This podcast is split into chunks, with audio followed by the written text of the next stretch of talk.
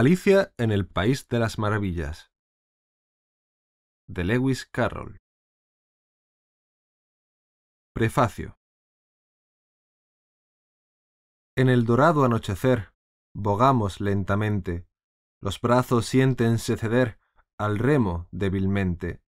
Qué dichoso desfallecer las manos sin oriente, y qué implacable triple voz suena en el dulce olvido, pidiendo extrañas invenciones de quieto y lírico sentido. ¿Cómo callar indiferente sintiendo su latido? Dice apremiante la primera voz que comienza el cuento. La segunda no nos reclama, lógica de argumento, y nos acucia la tercera con anheloso acento. Oh, qué silencio más profundo se impone a todo ruido. Es la tierra un maravilloso país desconocido, lleno de seres que convierten en real lo fingido cuando la fuente imaginaria se agota en la inventiva y a los cristales del ensueño la luz se les esquiva. Sigue el cuento, claman los seres, que tanto nos cautiva. Así el país maravilloso sobre el yunque del yo, episodio tras episodio, su leyenda forjó, y al ocaso un mundo de amigos el alma nos pobló. Recibe, Alicia, este pueril libro con mano tierna, y ponlo allí donde la infancia salva la vida interna, como el ferviente peregrino guarda una flor eterna.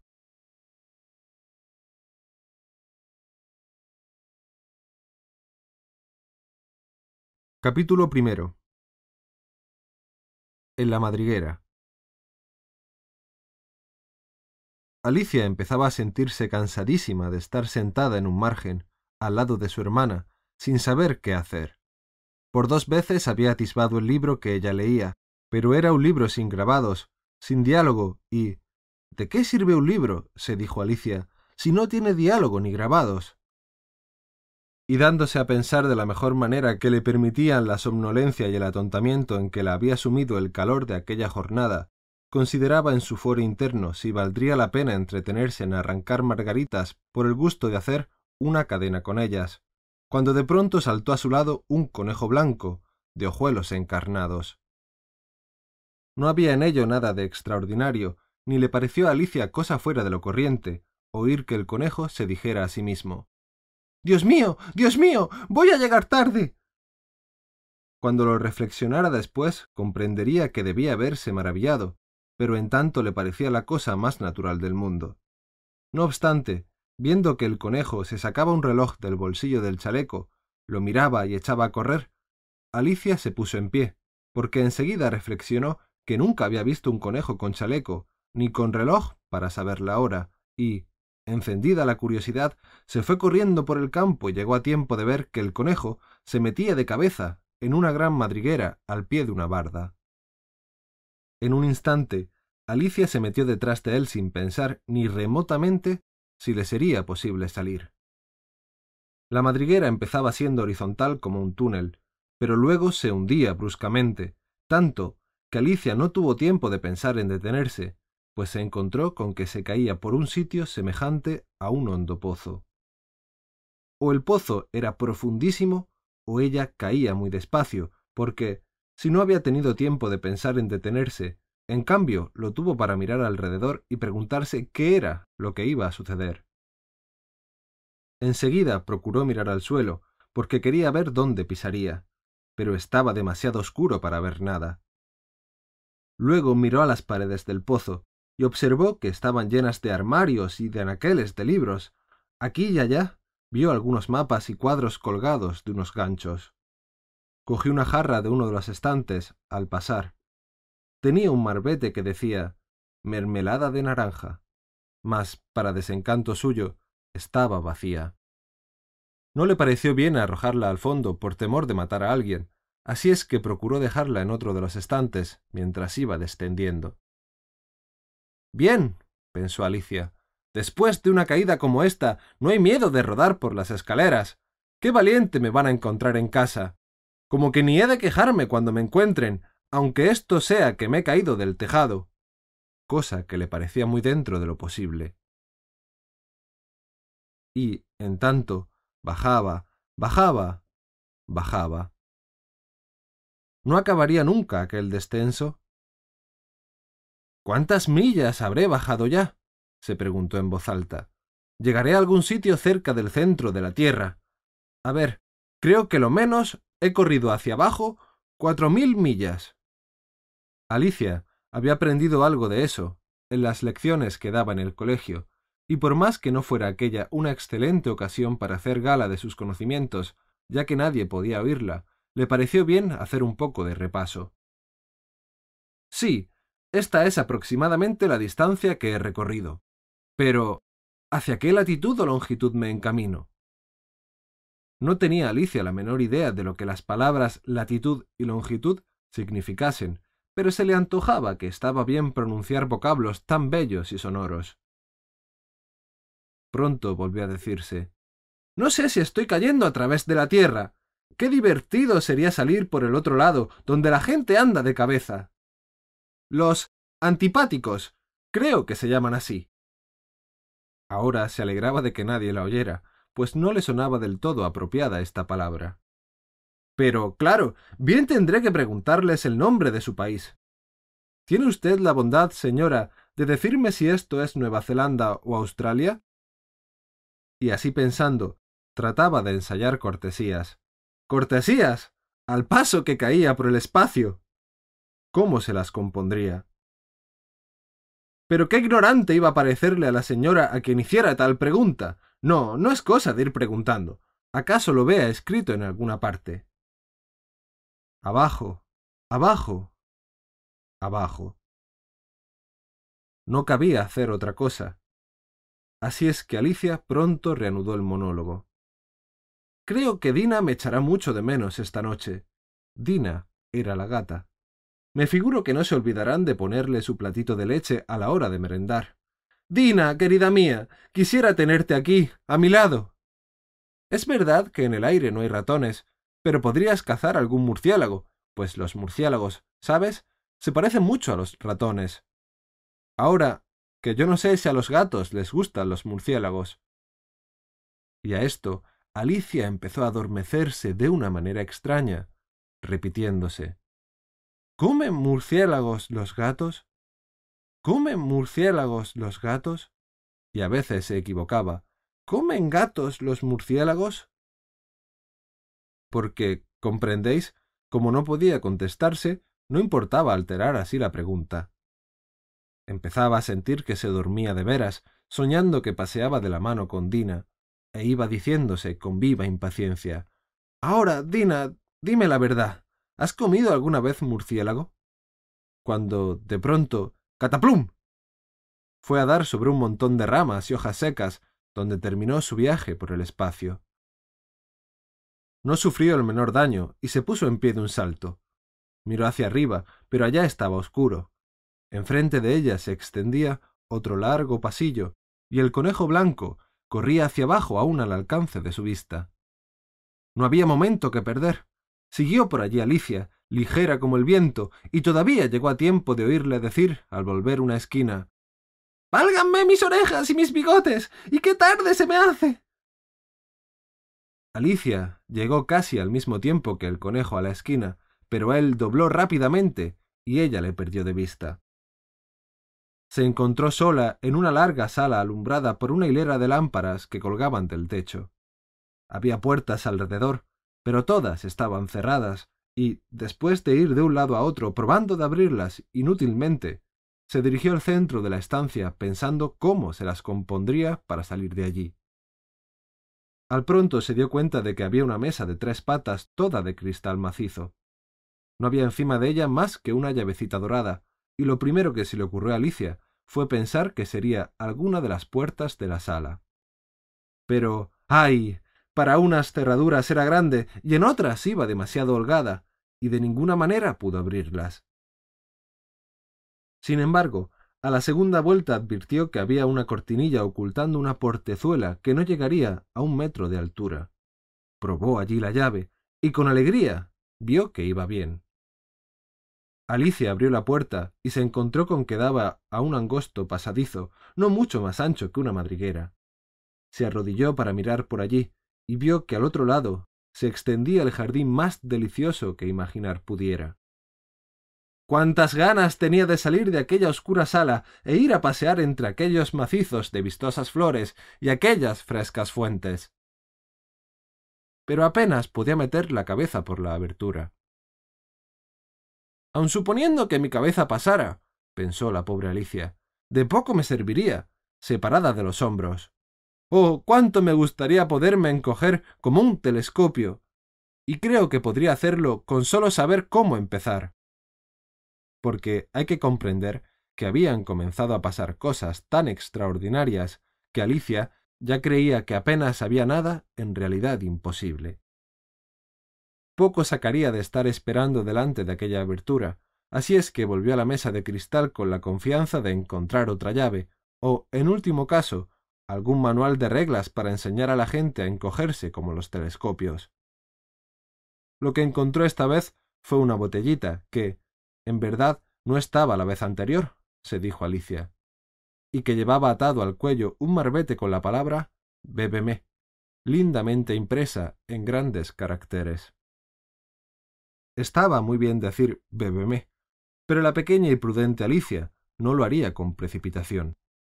No, antes la quiero examinar bien, no sea que tenga la indicación de veneno. Pues muchas veces había leído historias de niños que se quemaron y que incluso fueron devorados por las fieras y cosas por el estilo, todo ello por olvidarse de las indicaciones sencillas que las personas que les querían les habían hecho, tales como que el tener demasiado rato cogido el urgón de la chimenea quema la mano, y que al hacer uno un corte hondo en un dedo sale sangre, y lo que ella nunca olvidaba, o sea, que beber el contenido de una botella que lleve la indicación de veneno suele, a la corta o a la larga, hacer daño. Aquella botella, no obstante, no tenía tal indicación, por lo cual Alicia se aventuró a probar su contenido, y, encontrándolo en verdad delicioso, pues tenía una especie de mezcla de sabores de tarta de cerezas, de almíbar, de piña, de pavo asado, de caramelo y de empanada caliente de manteca, se lo acabó en un momento. ¡Qué sensación más extraña! exclamó Alicia. Me debo estar encogiendo como un telescopio. Y así era, en efecto.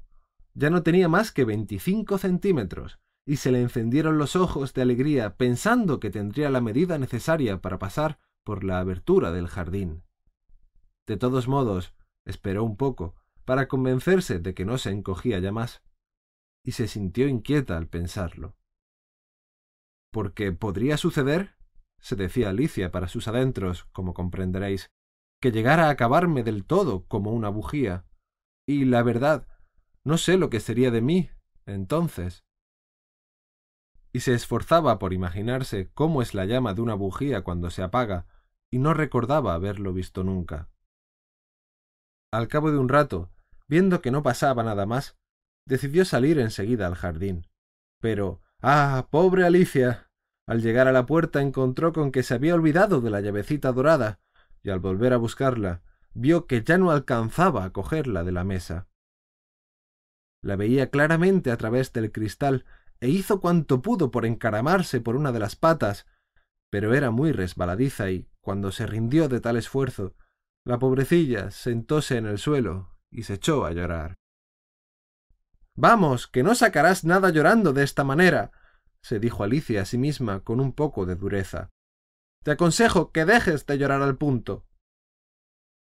Con frecuencia se daba excelentes consejos, que casi nunca seguía, y a veces llegaba a reprenderse con tal severidad que se arrancaba lágrimas de los ojos, hasta se acordaba de que una vez se quiso tirar de las orejas por haberse engañado en una partida de croquet que había estado jugando ella sola, pues esta curiosa criatura era muy dada a fingir desdoblamiento de su persona, creyendo ser dos en vez de una.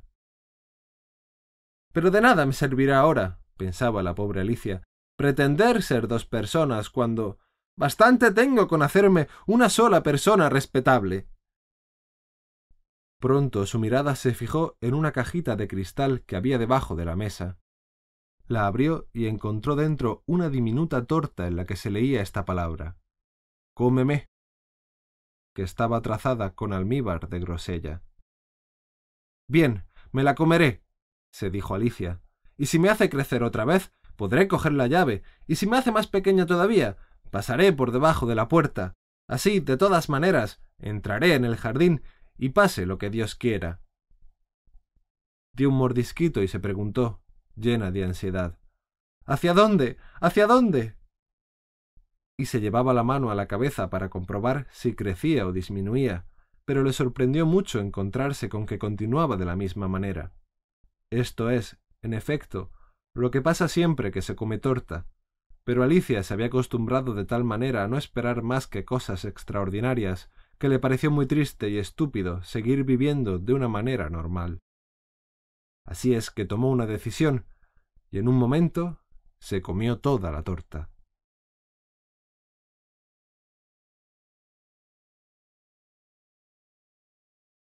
Capítulo 2 La balsa de lágrimas ¿Cómo? ¡Qué extrañísimo! ¡Qué curiosura! exclamó Alicia, tan llena de asombro, que por un momento se le olvidó hablar con propiedad. Pues no estoy alargándome como el telescopio más grande del mundo. Adiós, pies míos. Tanto había crecido que sus ojos apenas veían ya sus pies. Oh, pobres piececitos míos. Ahora no sé quién os podrá calzar, quién os pondrá los calcetines y los zapatos, porque estoy segura que yo misma no voy a poder. Voy a encontrarme muy lejos de vosotros para poderos cuidar. Os tendréis que arreglar como podáis pero tendré que ser amable con ellos, siguió diciéndose Alicia, porque si se enojan, no me querrán llevar por donde yo quiera. ¿Qué puedo hacer por ellos? Ah, sí, comprarles siempre un par de zapatos nuevos por Navidad. Y a este tenor continuó la niña haciendo proyectos. Mis pies tendrán que acompañar al repartidor de los regalos, se decía, y qué chocante será eso de mandarse uno regalos a sus propios pies. Y qué chocante serán las señas. Al señor pie derecho de Alicia, en la manta de la chimenea, junto al guardafuegos, con todo el cariño de Alicia. Válgame Dios. ¿Y qué tonterías estoy diciendo? En este momento llegó a tropezar con la cabeza en el techo de la sala. En efecto, ahora pasaba de dos metros setenta y cinco centímetros de altura, cogió la llavecita dorada y se apresuró a volver a la puerta que conducía a la abertura del jardín. Pobre Alicia. No podía hacer otra cosa sino tumbarse de lado y atisbar con un ojo el jardín. Entrar le sería más difícil que nunca. Sentóse y otra vez se puso a llorar. Debieras avergonzarte de ti misma, se reprochó Alicia. Llorar de esta manera una muchacha tan crecida bien podía decirlo. Como tú. como yo. Calla al punto, te digo. Pero K siguió vertiendo litros de lágrimas hasta llegar a formar una gran balsa que cubría la mitad del suelo de la sala y que tenía diez centímetros de profundidad. Al cabo de un rato oyó un lejano ruidillo de patitas y se enjugó los ojos para ver quién llegaba. Era el conejo blanco, que volvía espléndidamente vestido, trayendo en una mano un par de guantes de gamuza y un gran abanico en la otra. Llegó este personaje presurosamente diciendo entre dientes Oh. la duquesita. la duquesita. Ojalá no esté enojada conmigo por haberle hecho esperar tanto.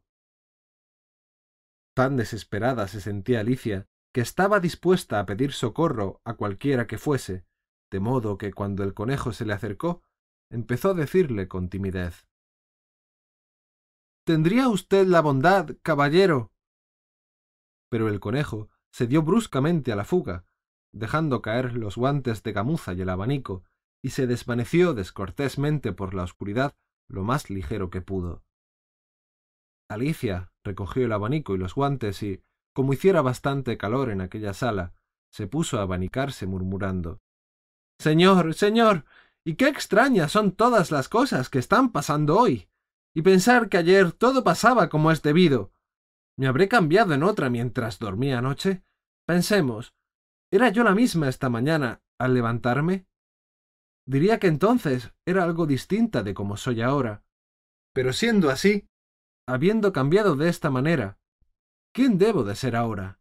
¡Ah! ¡Qué gran rompecabezas! Y se puso a hacer memoria de todas las niñas que conocía y que tenían aproximadamente su misma edad, pues temía haber sido transformada en alguna de ellas. Estoy segura de que no soy hada, se decía, pues a ella el pelo le cuelga en largos tirabuzones, y a mí no. También estoy segura de que no puedo ser Mabel, pues yo estoy enterada de todo, y ella. oh. qué pocas cosas sabe Mabel. Además, que ella es ella, y yo soy yo. ¡Ay, cielos! ¡Qué desconcertante es todo esto! Voy a ver si me acuerdo de todas las cosas que sabía. Veamos. Cuatro por cinco, doce. Cuatro por seis, trece. Y cuatro por siete. Nada, nada. No puedo llegar de ninguna manera a veinte. De todos modos, no acordarse de la tabla de multiplicar no quiere decir nada. A ver la geografía. Londres es la capital de París. París es la capital de Roma. Y Roma es la cap... No, no, nada de eso. Me equivoco. Estoy segura de ello. Me han debido de cambiar por Mabel. Voy a hacer otra prueba. ¿Cómo le crece al cocodrilo? Así diciendo, cruzó las manos sobre la falda, como si estuviera repasando una lección, y volvió a repetir esas palabras, pero la voz le sonaba áspera y extraña, y las palabras no le salían como de costumbre al repetir la fábula del cocodrilo. ¿Cómo le crece al cocodrilo la reluciente y larga cola? Y va tragando agua del Nilo, porque no suele venir sola. Ríe su boca puntiaguda, abre sus zarpas fieramente, y a todos los peces saluda y los devora sonriente. Estoy segura de que no es así, dijo la pobre Alicia, y se le empezaron a llenar otra vez los ojos de lágrimas. Debo de ser Mabel, no hay duda, no hay duda y tendré que ir a vivir a aquella casita y no tendré juguetes y siempre un horror de lecciones que aprender. Pero no, estoy resuelta. Si ahora soy Mabel, no saldré de aquí. Será en vano que se asomen a lo alto y me griten Sal de ahí, nena. Porque me limitaré a levantar la cabeza para preguntarles Pues decidme, ¿quién soy? Contestadme primero, y luego, si me gusta ser tal persona, ya saldré. De lo contrario, no me arrancan de aquí hasta convertirme en otra. Pero. ¡Ay, mamá! exclamó Alicia, rompiendo en una cascada de llanto. Quisiera que os asomarais para verme. Estoy tan cansada de verme sola. Y así diciendo, se dio cuenta de que se había puesto mecánicamente uno de los diminutos guantes de gamuza del conejo. ¿Cómo he podido hacerlo? pensó. Me he debido de volver pequeñita otra vez. Se levantó y se acercó de nuevo a la mesa para medirse la talla, y se encontró con que, casi tal como lo había sospechado, llegó a reducirse de tal manera que ahora no levantaba del suelo poco más de medio metro, y aún continuaba achicándose rápidamente. Pronto se percató de que la causa de ello estaba en el abanico que tenía en la mano, y lo soltó al punto, a tiempo de no llegar a desaparecer del todo. Por poco me he salvado. exclamó Alicia, bastante alarmada ante la nueva transformación, pero contentísima de verse sana y salva. Ahora. al jardín. Y así diciendo, echó a correr con todas sus fuerzas hacia la puertecita de salida, pero. ¡ay! volvía a estar cerrada. y la llavecita dorada. continuaba encima de la mesa de cristal. La cosa está peor que nunca. exclamó la pobre criatura. Porque ahora soy mucho más pequeña aún que antes. Confieso que esto ya es imposible. Al pronunciar estas palabras, ¡tras! Resbaló y se encontró con que había caído en un sitio repleto de agua salada que le llegaba hasta más arriba del cuello. Al pronto se le antojó que se había caído al mar. Siendo así, Podré volver en tren, se dijo, porque Alicia, que fue una vez a cierta playa en verano, llegaba a la conclusión de que en todas las costas debe de haber barcas y patines para los bañistas, niños en la arena jugando con sus palas de madera, una fila de casetas y detrás la estación del ferrocarril. Sin embargo, pronto se dio cuenta de que donde había caído era en la balsa de lágrimas que había formado al llorar cuando medía dos metros y setenta y cinco centímetros. Ojalá no hubiera llorado tanto, dijo Alicia, probando de nadar para encontrar el suelo seco.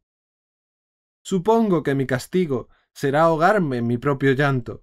Ciertamente que sería cosa extraña, pero es que hoy todo lo es. Luego oyó un chapoteo que alguien hacía cerca de ella, y se volvió hacia allí para ver lo que pasaba. Al pronto temió que se tratara de una morsa o de un hipopótamo, pero se acordó de lo minúscula que se había hecho, y comprendió que todo se le hacía grande y que no se trataba sino de un ratón que se había caído como ella. ¿Valdrá la pena hablar ahora a ese ratón? se preguntó Alicia. La verdad es que todo está sucediendo de una manera tan poco corriente en estas profundidades que creo muy posible que el ratón sepa hablar, y, al fin y al cabo, por dirigirle la palabra, nada saldré perdiendo. Razonando de esta manera, le dijo Oh, ratoncito. ¿Sabe usted cómo salir de este charco? ¡Ay, qué cansada estoy, ratoncito, de nadar de un lado a otro! Alicia supuso que a un ratón se le tenía que hablar así. Nunca se había visto en tal caso, pero recordaba haber leído en la gramática latina de su hermano lo siguiente. El ratón del ratón. A o para el ratón. O ratón. Con, de, en, por, sin, sobre, tras, el ratón. El ratoncillo la miró con ojos un poco inquisitivos, y aún le pareció que guiñaba un poco el ojo, pero no le dijo nada. ¿Acaso no entienda el castellano? pensó Alicia. ¿Será un ratón francés? De los que vendrían con Napoleón. Alicia no tenía más claras ideas históricas y no sabía que de los ratones del tiempo de Napoleón no vivía ya ninguno. Así es que se le ocurrió preguntarle Où est Machat? Que era la primera frase de su manual de temas franceses. Al oír esto, el ratón dio un brinco inesperado por encima del agua, temblando de miedo al parecer. ¡Ay! Usted perdone. se apresuró a exclamar Alicia, temerosa de haber herido al pobre animal en sus sentimientos. Se me olvidaba que no le gustan los gatos. ¿Que no me gustan los gatos? exclamó el ratón con voz dramática y chillona. ¿Te gustarían a ti los gatos si fueses ratón? Claro, es posible que no, dijo Alicia, suavizando el tono de su voz. No hay que enfadarse por eso. Con todo, a mí me gustaría que usted pudiera ver a nuestra gatita Dina. Creo que le empezarían a ser simpáticos los gatos con solo verla. Es un animalito más lindo y más pacífico. Alicia continuó hablando para sí misma, en tanto que seguía nadando descuidadamente. Y se enrosca runruneando tan graciosa junto al fuego, y se lame tan bien las patitas, y se lava con tanta monería la cara, y es tan agradable tenerla en brazos, y es tan valiente cazando ratones. ¡Oh! perdón. exclamó otra vez Alicia, pues el ratón ahora se erizaba con verdadero susto, y era natural que sintiera un gran enojo. Si no le gusta, no volvamos a hablar de ella. Naturalmente, respondió el ratón, que temblaba desde la punta de las orejas a la del rabo. Pero lo dices como si yo hubiera hablado nunca de eso. Nuestra familia siempre aborreció a los gatos. Son una cosa repugnante, miserable y vulgar. Que no vuelva a oír yo ese nombre. Le prometo no volver a pronunciarlo, dijo Alicia, apresurándose a cambiar de conversación. ¿Es usted amigo. amigo de. de los perros? El ratón no respondió. Así es que Alicia agregó, llena de incertidumbre. Hay cerca de casa un perrito tan mono que me gustaría que lo conociera. Es un pequeño terrier de ojillos brillantes, ¿sabe usted? Y tiene el pelo largo y ensortijado, y cuando se le arroja algo, lo va a buscar corriendo y se sienta para pedir la comida, y sabe hacer muchas cosas. No puedo acordarme de todo. Su amo es un labrador que tiene una granja, y dice que su perro es tan servicial que no lo daría por cien libras. Dice que mata todas las ratas y que... ¡Oh! ¿Qué digo? ¡Tonta de mí! dijo interrumpiéndose la niña con gran sentimiento. Ahora sí que he debido de enojarle de veras. Y así debía de ser, en efecto, pues el ratón se había lanzado otra vez a nado con todas sus fuerzas para alejarse de ella, y al hacerlo agitaba toda el agua de la balsa. Entonces ella exclamó dulcemente, yendo en pos de él. Ratoncito, ratoncito lindo. Vuelva, vuélvase atrás, que no hablaremos de gatos ni de perros, si no le gusta. Oyendo estas palabras, el ratón se volvió y se acercó a ella, nadando tranquilamente. Parecióle a Alicia que tenía la cara muy pálida de rabia, y él le dijo con una vocecilla temblorosa Vamos a la orilla, y te contaré mi historia, para que comprendas por qué aborrezco a los gatos y a los perros. Era ya hora de ir a la orilla, pues todo el lago se estaba poblando de pájaros y animales que iban cayendo. Había un pato, un lorito, un pájaro bobo y un aguilucho, entre otras diversas y curiosas criaturas. Alicia dirigió la marcha, y todos la siguieron nadando hasta la orilla.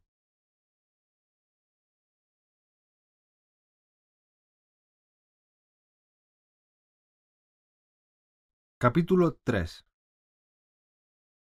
Carrera de conjurados y una larga historia. Es verdad que formaban una partida extraña, una vez todos en la orilla. Las aves tenían las plumas sucias de barro, los otros animalitos tenían el pelo pegado a la piel, y todos chorreaban, malhumorados y molestos. La primera cuestión que se les planteó fue, naturalmente, la de cómo se secarían. Empezaron a deliberar, y al poco parecióle a Alicia muy natural conducirse y hablar con ellos con la misma familiaridad que si les hubiera conocido toda la vida. En efecto, sostuvo una detenida conversación con el lorito, y éste por fin se volvió dominadoramente y dijo Yo soy el más viejo y, por tanto, el que está más enterado de las cosas. Pero Alicia no quiso que continuara sin decir primeramente cuántos años tenía, y como quiera que el lorito se resistiera a confesarlo, no se le permitió decir una palabra más. Por fin, el ratón, que parecía persona de autoridad entre ellos, dijo levantando la voz Siéntense todos y óiganme. Yo haré que os sequéis en un momento. Sentáronse todos en círculo, y el ratón en medio. Alicia le miraba con ansiedad, pues estaba notando que, como tardase un poco más en secarse, iba a coger un mal resfriado. ¡Ajaja! dijo el ratón dándose importancia. ¿Estáis todos a punto? Esta es la cosa, que yo sepa, más eficaz para secarse. Tenga la bondad de guardar silencio toda la concurrencia. Guillermo el Conquistador, cuya causa era apoyada por el Papa, pronto se impuso a los ingleses, los cuales querían un jefe y estaban desde hacía mucho tiempo acostumbrados a las usurpaciones y las conquistas. Los caballeros de Edwin y Morcar, condes de Mercia y Northumbria. ¡Uf! exclamó el lorito removiéndose. Usted perdone, le dijo el ratón frunciendo el ceño, aunque con mucha cortesía. ¿Decía usted algo? No, yo no, repuso el lorito apresuradamente. Me había parecido, dijo el ratón. Sigamos. Decía que Edwin y Morcar, condes de Mercia y Northumbria, votaron por Guillermo el Conquistador y hasta Stingard, el patriótico arzobispo de Canterbury, encontró conveniente. ¿Qué es lo que encontró? Preguntó el pato. Lo encontró razonable, repuso el ratón, indignado. Por supuesto que usted entiende lo que encontrar así una cosa quiere decir. ¿Qué es lo que encontró? Sí, yo comprendo lo que quiere decir encontrar. Siempre que encuentro algo suele ser una rana o un gusano, Ahora bien, lo que yo pregunto es, ¿qué cosa encontró el arzobispo? El ratón hizo como quien no oye a esta pregunta impertinente y se apresuró a reanudar la disertación. El arzobispo de Canterbury encontró conveniente ir él mismo en compañía de Edgar Atheling a buscar a Guillermo y ofrecerle la corona. La conducta de Guillermo fue al principio discreta, pero la insolencia de sus normandos. ¿Cómo te encuentras ahora, querida? Dijo el ratón interrumpiéndose y volviendo la mirada a Alicia. Tan mojada como antes, respondió Alicia en tono melancólico. Este sistema me parece que no dará el menor resultado. Entonces, dijo el pájaro bobo solemnemente, propongo que la reunión se aplace para tomar medidas más enérgicas. Habla en cristiano, aseveró el aguilucho. No entiendo la mitad de esas palabras interminables tuyas, y lo que es más, creo que tú mismo no sabes lo que dices. Y el aguilucho inclinó la cabeza para reírse disimuladamente, y los otros animales se sonrieron a las claras. Pues lo que yo iba a decir, prosiguió el pájaro bobo en tono de animal ofendido, es que lo mejor para secarse es hacer una carrera de conjurados. ¿Qué es una carrera de conjurados? preguntó Alicia, más que por verdadera curiosidad, porque el pájaro bobo se había interrumpido, como esperando que alguien hablara. Pero nadie parecía estar dispuesto a comentar sus palabras. En fin, dijo el pájaro bobo, lo mejor para explicarlo es hacerlo. Y por si mis lectores quieren ponerlo en práctica en un día de invierno, voy a contarles cómo se las compuso el pájaro bobo. Ante todo, trazó en el suelo una especie de circunferencia, que era la pista de la carrera. Para él carecía de importancia la precisión de la línea. Y luego todos los de la partida se fueron colocando en la línea de la pista, según les vino bien. No se hizo aquello de a la una, a las dos, a las tres, sino que fueron echando a correr conforme quisieron, así que era difícil saber cuándo se acababa la carrera. Sin embargo, después de estar corriendo una media hora y sintiéndose ya secos, el pájaro bobo gritó ¡Ha terminado la prueba! Y todos le rodearon, jadeantes, preguntándole ¿Quién ha ganado? No pudo contestar a tal pregunta sin pensarlo mucho, tanto que estuvo un buen rato con el índice en la frente, lo mismo que se suele pintar el retrato de los sabios, al tiempo que los otros aguardaban silenciosos. Por fin, el pájaro bobo sentenció. Ha ganado todo el mundo, y todos merecen un premio. ¿Y quién nos dará los premios? preguntó un coro de voces. ¿Quién? sino ella, repuso el pájaro bobo, señalando a Alicia con un dedo. Y toda la banda la rodeó en confusión, gritando ¡Vengan los premios! ¡Vengan los premios! Alicia no sabía qué hacer, y, ya sin esperanzas, se metió la mano en el bolsillo.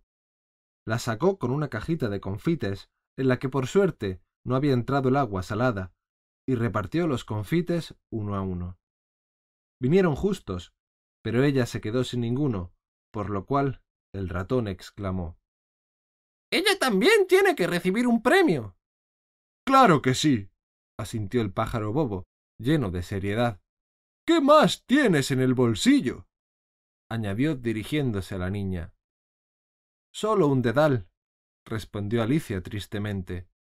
Venga ese dedal, dijo el pájaro bobo.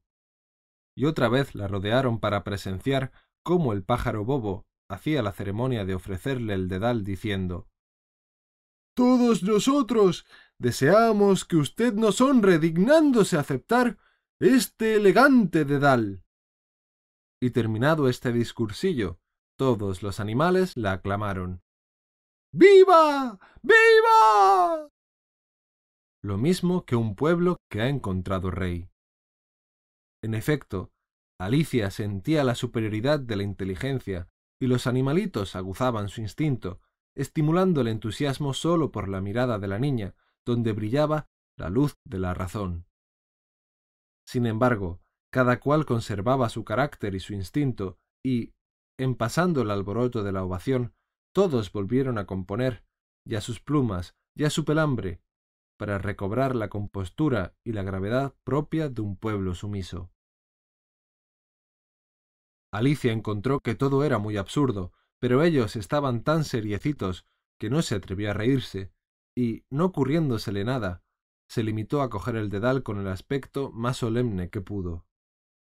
A continuación se pusieron a comerse los confites. Ello causó un poco de barullo y confusión, pues los pájaros grandes se quejaban de no poder saborear el confite, y los pequeños se ahogaban, y tenían que deshacerlo en la boca de un modo al que no estaban acostumbrados. Con todo, por fin, terminó aquello, y entonces todos se sentaron formando rueda y pidieron al ratón que les contara algo. ¿Se acuerda usted de que me prometió contarme su historia? dijo Alicia. ¿Por qué les tiene ese odio a los P y a los G? No se atrevió a pronunciar las palabras perro y gato por no irritarle otra vez. La mía es una historia larga y triste, dijo el ratón, volviéndose a Alicia y suspirando. La historia es una cola que se arrastra por la vida. En efecto, la de usted es muy larga, dijo Alicia, maravillada, mirando la cola del señor ratón. Pero ¿por qué dice que es triste? Y estuvo dándole vueltas al enigma de la cola, mientras el ratón iba narrando su historia de una manera que para ella tenía la forma que veis al lado. Dijo un perrazo a un ratón que andaba por su mansión Vamos a ver al señor juez, que te juzgue de una vez. No hay excusa que te valga. La sentencia que te salga yo mismo la he de ejecutar, porque hoy no tengo otra cosa en que pensar. Dijo el ratón a su enemigo, Este juicio sin testigo y sin juez no ha de daros honra y prez, y será probablemente perder el tiempo inútilmente. Yo seré juez y testigo, dijo ladrando el enemigo. Yo seguiré todo el proceso, porque mucho me divierte condenar ratones a muerte. Pero no te enteras de lo que digo, dijo el ratón a Alicia, reprendiéndola. ¿Dónde tienes la cabeza? Usted perdone, respondió Alicia modosamente. Creo que ha llegado usted a la quinta vuelta, si no he oído mal. No, señora. repuso el ratón, con acritud y enfado. Un nudo, observó Alicia, puede siempre tener alguna utilidad, Déjeme que le ayude a deshacer ese nudo de su historia. De ninguna manera. objetó, levantándose y yéndose de allí, al tiempo que murmuraba. Te estás burlando de mí diciendo tonterías. Lo he dicho sin querer, exclamó la pobre Alicia. Pero usted se enoja con tanta facilidad. ¿Comprende? Por toda contestación, el ratoncillo siguió refunfuñando haga el favor de volver a reanudar su historia clamó Alicia en pos de él. Y los otros animales se unieron a ella gritando Sí. haz el favor de volver. Pero el ratón se limitó a mover la cabecita con impaciencia y apresuró la marcha. Qué lástima que no se haya querido quedar. Exclamó el lorito en cuanto el ratón hubo salido y un cangrejo aprovechó la ocasión para decir a su hermana Fíjate bien, querida hermanita, y sírvate esta escena de ejemplo, para no perder nunca los estribos como el ratón. Calla y no te metas en lo que no te importa, protestó la hermanita del cangrejo con aspereza. Eres capaz de acabar con la paciencia de una ostra. Ojalá estuviera Dina con nosotros, exclamó Alicia como hablando para sí misma. Estoy segura de que al punto nos lo traería. ¿Y quién es Dina, si puede saberse? preguntó el lorito. Alicia contestó enseguida, pues siempre estaba dispuesta a hablar de sus animales favoritos. Dina es una gatita, y no tenéis ni idea de lo lista que es para atrapar ratones. ¡Ay! ¿Cómo me gustaría que la vierais ahora persiguiendo pájaros! Se zampa un pajarito en un santiamén. Estas palabras causaron honda impresión en la concurrencia. Algunos de los pájaros que se hallaban presentes se apresuraron a levantar el vuelo. Una urraca que estaba entre ellos se acurrucó, abrigándose bien entre las plumas, e hizo esta observación. Siento tener que irme a casa, pues está levantando un relente que me ataca la garganta. Un canario empezó a llamar así a sus pequeñuelos con voz vibrante. Vamos pronto, hijitos. Ya es hora de que estéis durmiendo en vuestra camita. ¿Por qué habré hablado de Dina? se dijo por lo bajo para sí misma. Por lo visto, nadie la quiere por aquí. Pero estoy segura de que es la gata que más vale del mundo. Dina mía, Dina mía, ¿te volveré a ver? Y otra vez Alicia rompió a llorar, porque se encontraba muy sola y muy abatida. Sin embargo, al rato volvió a percibir un ruidito de pisadas a lo lejos, y empezó a mirar hacia el lado del ruido, con la esperanza de que el ratón hubiese cambiado de propósito y volviera para terminar el relato de su historia.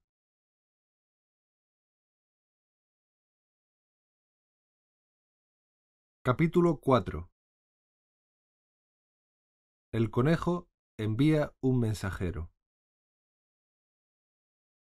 Era el conejo blanco que volvía a un trotecillo moderado, mirando a un lado y otro, como buscando algo, y ella oyó que murmuraba. Ah, la duquesita, la duquesita. ay de mis pobres zarpitas sin guantes. ay de mi piel y de mis bigotes. Seguro que me hace ejecutar. Tan cierto como que un hurón es un hurón. ¿Y dónde he podido perder eso? Al punto comprendió Alicia que lo que buscaba era el par de guantes blancos y el abanico, y ella también se puso a buscarlos, pero no se veían por ninguna parte. Todo parecía haberse transformado desde que cayó a la balsa de lágrimas, y la sala de las puertas y de la mesa de cristal había desaparecido por completo. Pronto advirtió el conejo la presencia de Alicia, que no dejaba de buscar por todos lados, y así que la vio, gritó muy enfadado. ¿Cómo? ¿Mariana? ¿Qué estás haciendo aquí fuera? Ve corriendo a casa y tráeme un par de guantes y un abanico. ¡Date prisa! Tanto se asustó Alicia, que se fue corriendo en la dirección que él señalaba, sin ánimo de hacerle salir de la confusión que sufría. Me ha tomado por su criada, se dijo al echar a correr. La sorpresa que va a tener cuando se entere de quién soy yo. Pero lo mejor será traerle el abanico y los guantes, es decir, si los encuentro. Así diciendo, llegó a una casita muy linda en cuya puerta había una placa de latón que tenía grabado el siguiente nombre. W. Conejo. Se introdujo en la casa sin llamar y se apresuró a subir las escaleras, llena de miedo por si tropezaba con la verdadera Mariana, y era arrojada por ésta de la casa, sin dejarle buscar los guantes y el abanico. ¡Qué inverosímil es lo que pasa! Estar haciendo recados para un conejo. Después de esto, también Dina puede enviarme a sus recados. Y comenzó a fantasear qué era lo que podía suceder si a la gata le daba por imponerle órdenes. Señorita Alicia, venga usted inmediatamente y arréglese para salir a dar un paseo. Voy enseguida, chacha pero es que tengo que vigilar junto a este agujero de ratones hasta que venga Dina, por si alguno se quisiera escapar. Y Alicia continuó sus imaginaciones, diciendo Claro que, como a Dina le diera por mandar de esta manera a la gente, no creo que la sufrieran en casa. En esto, Alicia había llegado a una habitación reducida en la que había una mesa junto a la ventana, y encima de la mesa, como ella esperaba, un abanico y dos o tres pares de diminutos guantes, y se disponía a salir del cuartito cuando reparó en un frasco que había junto al espejo del lavabo. Esta vez el frasco no iba provisto de un letrero que dijera Bébeme, pero, así y todo, lo destapó y se lo llevó a la boca. Estoy segura de que ha de pasar algo extraordinario, se dijo, pues siempre que como o bebo algo sucede así. De manera que veremos cómo me sienta esta botella. Confío que volverá a hacerme crecer, porque la verdad empieza a fastidiarme el pensar que soy una cosa tan insignificante. Y así fue, en efecto, y mucho más rápidamente de lo que ella misma supusiera. No bien había bebido medio frasco, ya le tocaba la cabeza al techo, y tuvo que dejar de beber para que no se le rompiera el cuello. Se apresuró a dejar la botella en el suelo, diciéndose Basta. Creo que no seguiré creciendo. Asimismo, ya me es imposible salir, porque no paso por la puerta. ¿Por qué habré bebido tanto de un tirón? Pero era tarde, ay, para arrepentirse. Continuó creciendo, creciendo, y no tardó en tener que arrodillarse para caber en el cuarto. Pronto dejó de tener sitio ni para estar arrodillada, y probó de echarse en el suelo, con una rodilla contra la puerta y la cabeza apoyada en un brazo. Mas no paraba de crecer, y como último recurso sacó una mano por la ventana y metió un pie en la chimenea, al tiempo que exclamaba Ya no puedo hacer nada. ¿Qué va a ser de mí? Afortunadamente, la botellita mágica había producido su máximo efecto, y la niña dejó de crecer. Con todo, estaba muy incómoda, y como no veía posibilidad de salir nunca de la habitación, no es de extrañar que se sintiera muy desgraciada. Era mucho más agradable vivir en casa, pensó la pobre Alicia, porque allí, al menos, no me hacía gigante y enana a cada momento, ni tenía que cumplir encargos de ratones y conejos, como aquí. Así no se me hubiera ocurrido nunca meterme por la madriguera. Pero, con todo, con todo, no deja de ser curioso este género de vida. Yo misma no sé lo que ha podido pasarme. Cuando solía leer libros de hadas y fábulas, creía que tales cosas no podían ocurrir. Y heme aquí ahora metida en una de ellas. Tendría que escribirse un libro acerca de mí. Sí, tendría que hacerse mi libro. Cuando sea mayor, yo misma lo escribiré. Pero, ¿no acabo de hacerme mayor? se preguntó, llena de pesar. Menos mal que ya no hay sitio para seguir creciendo. Pero, siendo así, siguió discurriendo Alicia, no podré ser mayor nunca. Por una parte, será una ventaja no llegar nunca a vieja, pero, en cambio, mira que tener que estar siempre estudiando lecciones. Oh, no, no me gustaría. Pero qué tonta eres, Alicia, se dijo de pronto en voz alta. ¿Cómo quieres estudiar aquí las lecciones si apenas tienes sitio para ti y no podrías poner en ninguna parte los libros? Y a este tenor continuó sopesando ventajas y desventajas, desarrollando una verdadera conversación sobre el asunto, hasta que al cabo de unos minutos oyó una voz que venía de fuera, y se interrumpió para escuchar. Mariana. Mariana. decía la voz. Tráeme los guantes inmediatamente. Luego se oyó un ruidito de pasos por la escalera. Alicia comprendió que era el conejo que iba a buscarla, y se echó a temblar, haciendo remover toda la casa, sin pensar que ahora era lo menos cien veces mayor que el conejo, y que no tenía por qué temer. Enseguida el conejo llegó a la puerta e intentó abrirla. Pero como la puerta se abría hacia dentro y la rodilla de Alicia estaba allí haciendo presión, el intento del conejo fracasó. Entonces Alicia le oyó decir Lo que haré será dar la vuelta y saltar por la ventana. Ah. Eso sí que no. pensó Alicia. Y esperó hasta creer oír al conejo al pie de la ventana. Entonces abrió la mano y la movió como cuando se quiere asir algo. No cogió nada, pero oyó un débil chillido, el ruido de una caída y el de un cristal estrellado, de lo cual dedujo que el conejo, al disponerse a saltar por la ventana, se había caído encima de un invernadero de cohombros que tendría la cubierta de cristales o algo por el estilo. Luego se oyó una voz de indignación que era del conejo. Topo. Topo. ¿Dónde te has metido? y contestó una voz nueva. Pues estoy aquí, como puede ver Usía, cavando para sacar manzanas. Muy bonito. ¿Buscando manzanas bajo tierra? Dijo el conejo, muy irritado. Pronto, ven aquí a ayudarme a ver qué pasa. No tardó en oírse una nueva rotura de cristales.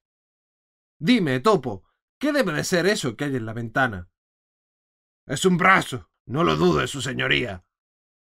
La voz aquella pronunciaba brazo. ¿Un brazo? No seas ganso. ¿Cómo va a haber brazos de ese tamaño? Si apenas cabe por la ventana.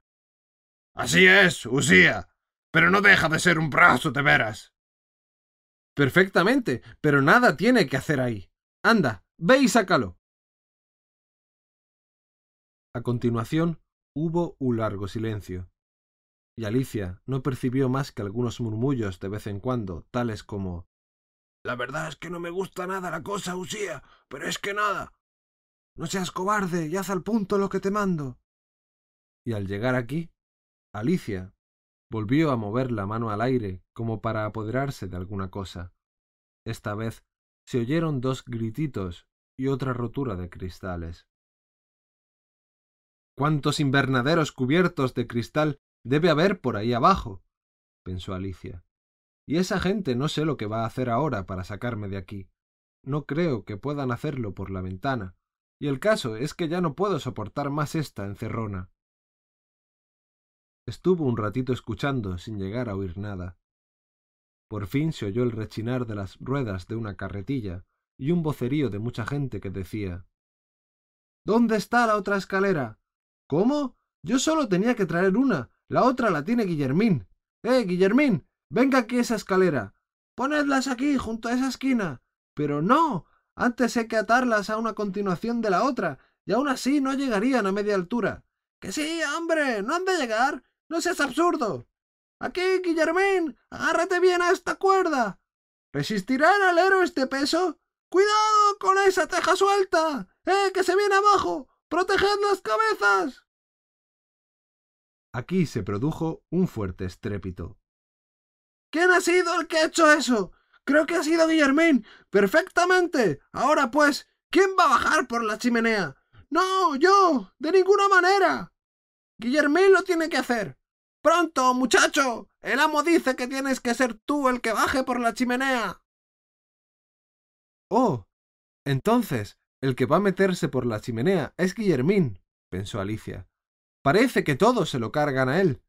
No quisiera estar en el pellejo de Guillermín en esta ocasión, pues aunque esta chimenea es en verdad estrecha, creo que puedo dar un puntapié por ella.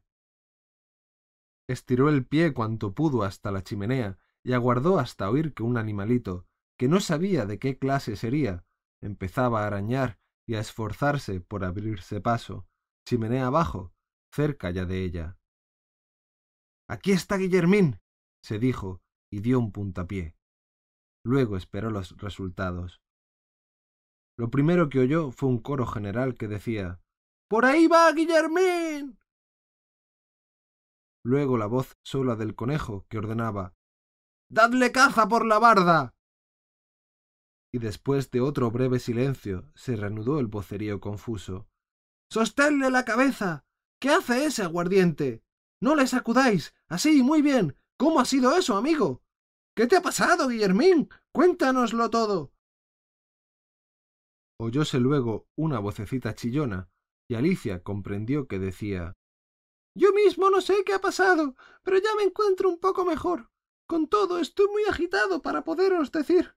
En verdad, lo único que sé es que me vi como uno de esos muñecos que saltan con resorte y ¡zas!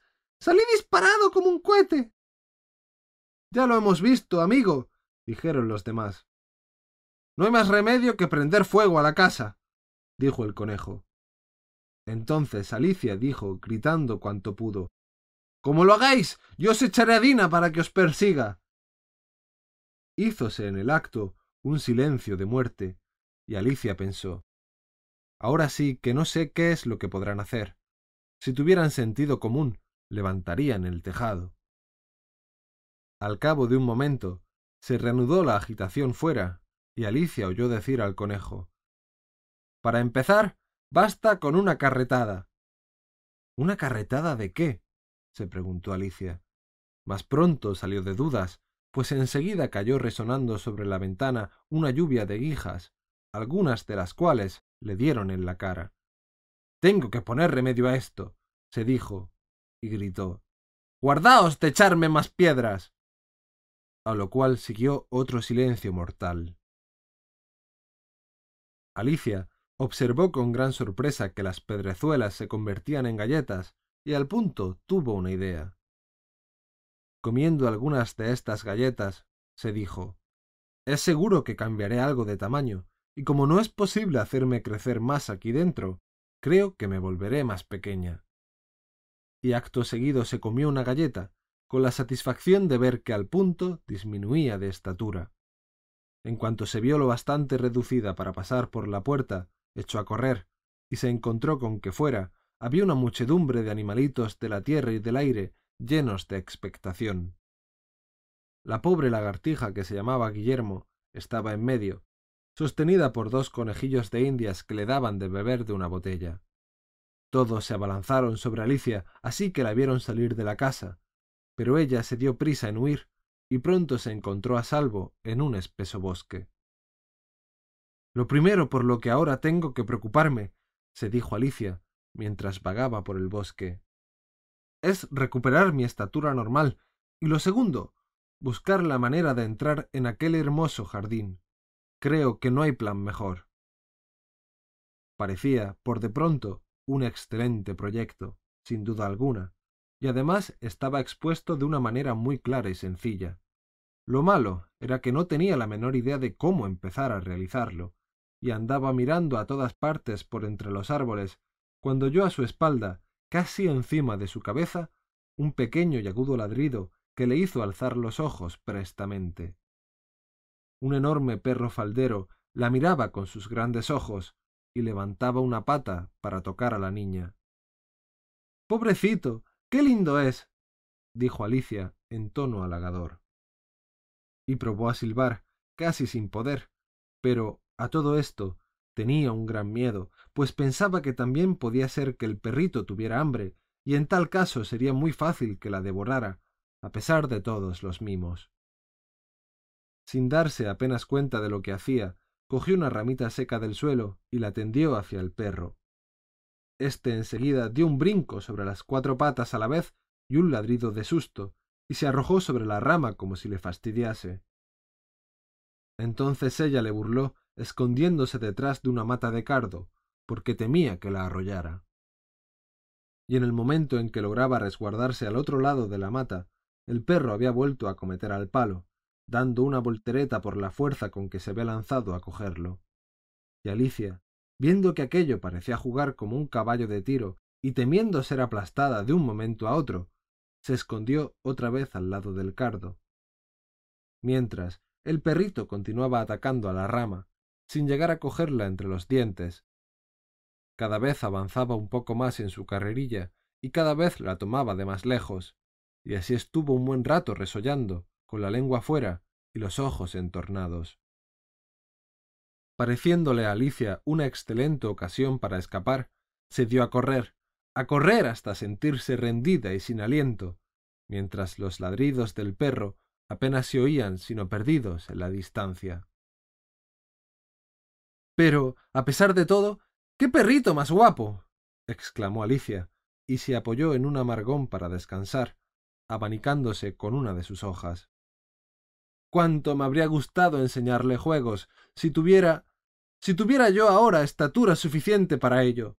Anda, y es verdad, casi se me había olvidado que tengo que volver a crecer. He de pensar en cómo voy a componérmelas. Sospecho que me convendría beber una cosa u otra, pero esta es la dificultad. ¿Qué puedo beber o comer?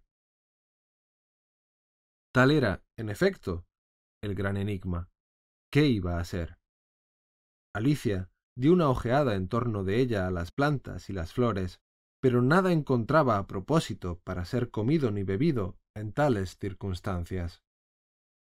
Se dio cuenta de que estaba al lado de una gran seta, aproximadamente de su misma talla, y así que hubo mirado debajo, a los lados, y detrás de la seta, se le ocurrió que también debía mirar encima, por si allí había algo.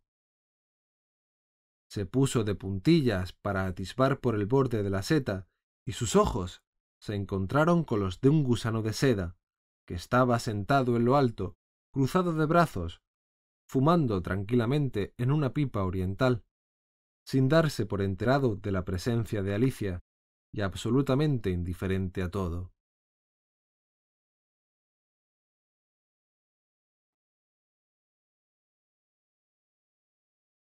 Capítulo 5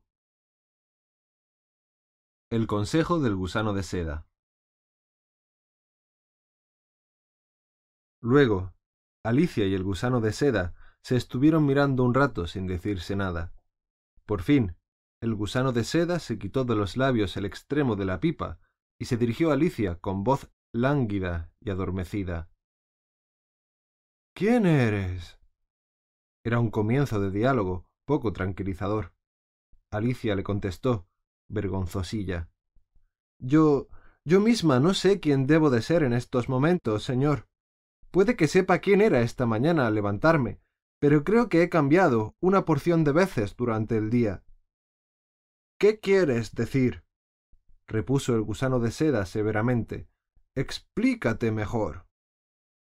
Creo, señor, que no hay manera de explicármelo siquiera a mí, porque ¿no ve usted que yo no soy yo misma?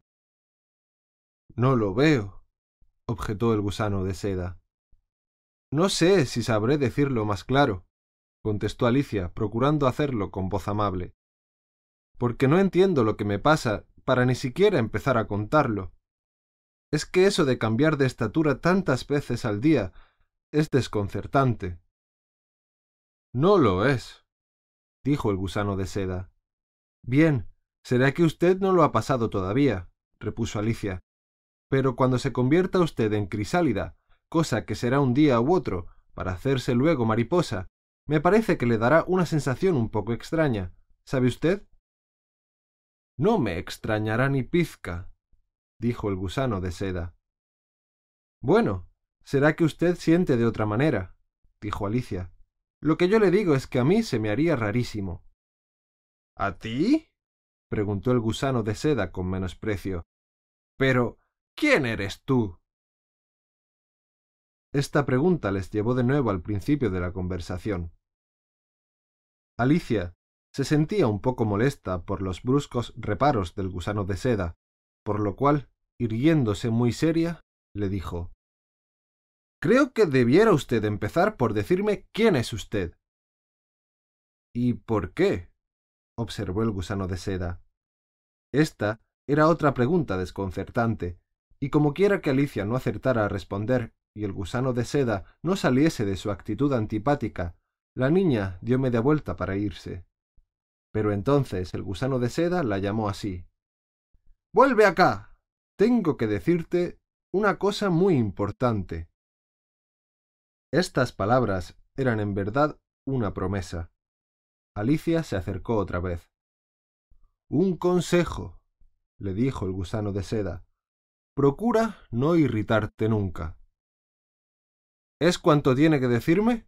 repuso despechada Alicia, dominando su enojo. No, agregó el gusano de seda. Alicia pensó que lo mejor sería armarse de paciencia, puesto que no tenía otra cosa que hacer, y así tal vez le oiría algo razonable al fin y al cabo.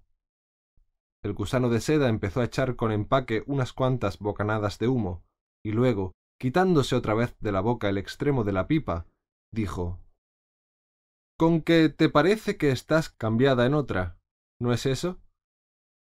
Ese es mi temor, caballero, dijo Alicia, pues no recuerdo las cosas como antes, y no conservo la misma estatura diez minutos seguidos. ¿Qué cosas son las que no recuerdas? Pues he intentado recordar la fábula de cómo se afama la abejita, pero me ha salido no sé qué de un cocodrilo, repuso Alicia con voz llena de melancolía. A lo que el gusano de seda ordenó. A ver, repite aquello de Eres viejo, padre Guillermo. Alicia se cruzó de brazos y dijo así. Eres viejo, padre Guillermo, y tu cabeza es toda nieve, dijo el mozo, mas todavía quieres tener la razón siempre. Cuando era joven, dijo el padre, temí que el tiempo entonteciese. Mas la experiencia no halló el seso, y me mantengo así en mis trece. Eres viejo, repite el hijo, y tu gordura es imponente. ¿Cómo es que das saltos mortales como si fueras un monzalbete? Cuando era joven, respondióle, me hacía los músculos fuertes, este unto a peseta la caja. Si me compras un par, se venden. Eres viejo, vuelvo a decirle, y tus mandíbulas son débiles. ¿Cómo, pues, devoras un pato sin que dejen hueso tus dientes? Cuando era joven discutía con mi mujer constantemente, y así la boca se me hizo para toda la vida fuerte. Eres viejo, el mozo insistió, mas la vista no se te pierde, que aún nos harías equilibrios llevando una anguila en la frente. A tres preguntas contesté, replica el padre, ya impaciente. ¿Me darás la tabarra diez años? No te doy con el pie, pero vete.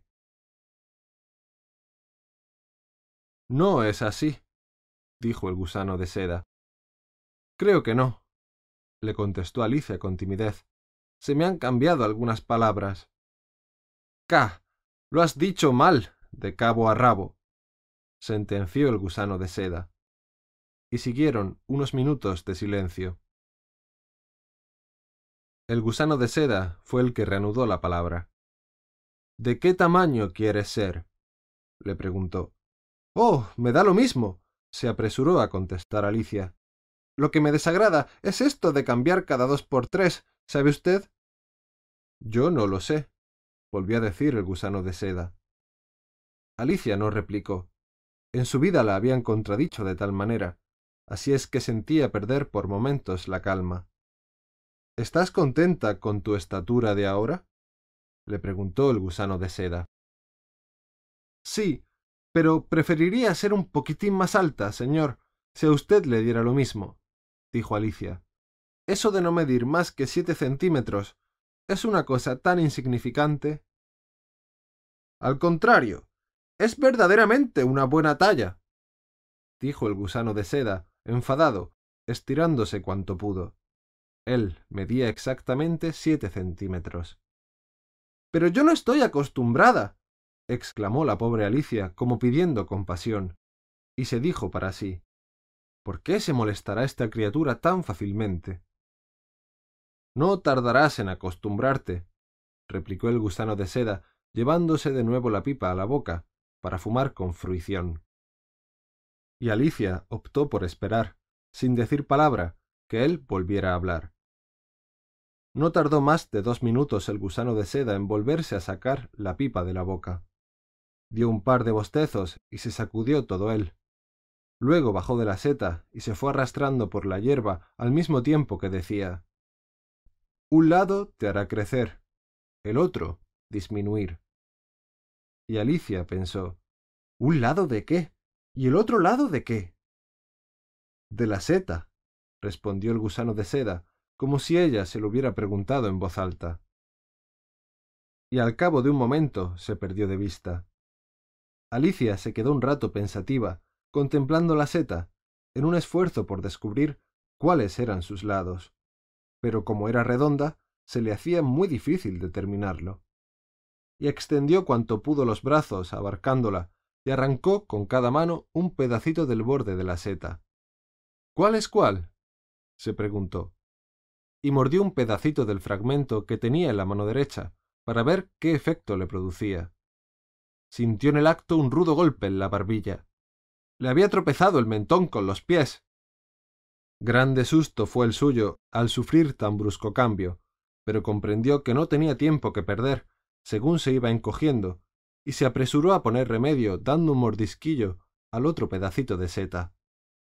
Tanto se le había juntado la barbilla a los pies que apenas podía abrir la boca, mas por fin lo consiguió y pudo tragar un fragmento del pedazo que tenía en la mano izquierda. ¡Qué bien! Ya puedo mover a gusto la cabeza. exclamó Alicia en un tono de regocijo que presto se convirtió en alarma, pues se encontró con que había dejado de poderse ver los hombros, como si los hubiera perdido. Al mirar al suelo no vio otra cosa, sino un larguísimo pedazo de cuello, que como un tallo se levantaba de un dilatado mar de verde follaje. ¿Qué debe ser toda esa cosa verde? preguntó Alicia. ¿Y dónde se me han ido los hombros? Y vosotras, pobres manos mías, ¿cómo es que nos veo? Moviólas al hacerse esta pregunta, pero nada vio, aunque sí notó que se agitaban las verdes hojas distantes. Convencida de que no le era posible llevarse las manos a la cabeza, pensó bajarla hasta las manos, y vio, encantada, que podía doblar fácilmente el cuello en todas direcciones, como una serpiente. Había conseguido doblarlo por completo en una graciosa curva, y se disponía a sumergir la cabeza en el oleaje de verdor, que resultó ser la extensión de los árboles bajo los cuales había estado vagando, cuando oyó un silbido agudo, que la obligó a erguirse de nuevo con presteza. Una gran paloma se le había lanzado a la cara y le daba recios aletazos. ¡Qué serpiente! dijo chillando la paloma. No soy una serpiente, protestó Alicia, indignada. Déjeme usted en paz. Sí, eres una serpiente, insistió la paloma, aunque bajando un poco el tono, para añadir enseguida, en una especie de suspiro. Todo lo he intentado y no consigo ponerlos a salvo. No tengo la menor idea de lo que quiere decir. He probado ponerlos entre raíces de árboles, en los bancales, en las márgenes, prosiguió la paloma, sin hacer caso a lo que le decía. Pero. ¡Ah! estas malditas serpientes. no hay manera de esquivarlas. El asombro de Alicia subía de punto, pero la niña creyó que no debía decir nada hasta que la paloma pusiera término a sus exclamaciones. Por si no diera bastante que hacer el empollar, proseguía la paloma. Hay que estar día y noche vigilando que no vengan las serpientes por los huevos. Tres semanas llevo sin pegar el ojo. Siento mucho que la molesten a usted de esa manera, dijo Alicia, que ya empezaba a comprender. Y precisamente cuando me había acomodado en el árbol más alto del bosque, agregó la paloma, levantando la voz en un chillido. Y precisamente cuando me creía libre por fin de sus ataques, resulta que también bajan retorciéndose por el aire. ¡Uf! ¡Quita de ahí, serpiente! Pero si le digo que yo no soy una serpiente, yo soy. ¿Qué eres tú si no? le preguntó la paloma. Bien se ve que estás pensando cómo engañarme. Yo. yo soy una niña, dijo Alicia, poco segura de sí misma, pues no podía olvidar que durante el día había sufrido una porción de transformaciones. ¡Linda invención! ¡A fe mía! dijo la paloma en tono del más profundo desprecio, pues no he visto yo pocas niñas, pero ninguna tenía ese pedazo de cuello. Lo que tú eres es una serpiente. No te sirve negarlo. Supongo que luego dirás que en tu vida has probado un huevo. Sí, he comido huevos, dijo Alicia, que era una criatura que no sabía mentir. Pero es que las niñas comen huevos, lo mismo que las serpientes. No lo creo, dijo la paloma. Y si lo hacen, no te digo más, sino que son una especie de serpientes. Fueron tan inesperadas estas palabras que Alicia se quedó un rato sin acertar a decir nada. Bien veo que lo que estás haciendo es buscar huevos, añadió la paloma. ¿Y qué me importa a mí, pues, que seas niña o serpiente? Pero a mí me importa mucho, se apresuró a decir Alicia. Conste que, aunque lo parezca, no ando a la busca de huevos, y que, aunque así fuera, no cogería nunca los de su nido, porque estarán crudos, y así no me gustan. No importa. Vete de una vez. dijo por fin la paloma gruñonamente, al tiempo que se volvía a colocar en su nido. Alicia se agachó con gran trabajo de ir de vez en cuando, desenroscando de las ramas de los árboles el cuello, pues le obstruían el paso. Al cabo de un rato cayó en la cuenta de que todavía tenía los pedacitos de seta en las manos, y enseguida se puso a mordisquearlos alternativamente, con gran cuidado de tragar poco. Y tan pronto se hacía pequeña como crecía, hasta que consiguió encontrar su estatura normal y quedarse en ella. Como hacía tanto tiempo que había dejado de ser, hasta entonces, aproximadamente como siempre, le parecía un poco extraño al principio, pero no le costó mucho acostumbrarse, y reanudó sus habituales monólogos. Mira qué bien. Mi plan está medio logrado. Y qué desconcertantes son estos cambios. Nunca estoy segura de lo que voy a ser al momento siguiente. El caso es que ahora he recobrado mi verdadera estatura, y lo que importa es encontrar aquel jardín tan hermoso. ¿Cómo me las arreglaré? Esto es otro cantar. Así se iba diciendo cuando llegó a un lugar despejado, donde había una casita que mediría poco más de un metro de altura. Quien quiera que sea el que viva allí, pensó Alicia, no es cosa de presentarme en una casa tan pequeña con mi estatura normal. ¿Cómo se asustarían? Perderían el juicio. Considerándolo así, Alicia empezó a morder un poquito el pedazo de seta que conservaba en la mano derecha, y no se atrevió a acercarse a la casita hasta verse achicada a una talla de unos veinte centímetros.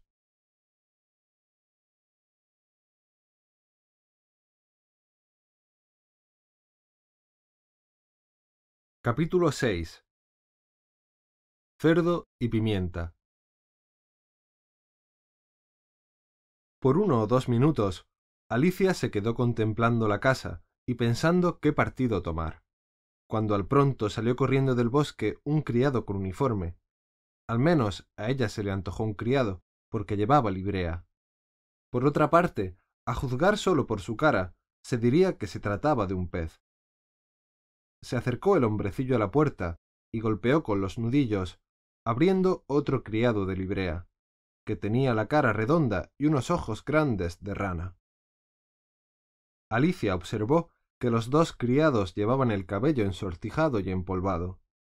Despertósele tal curiosidad de saber lo que pasaba, que salió del bosque cautelosamente y se acercó un poco para escuchar.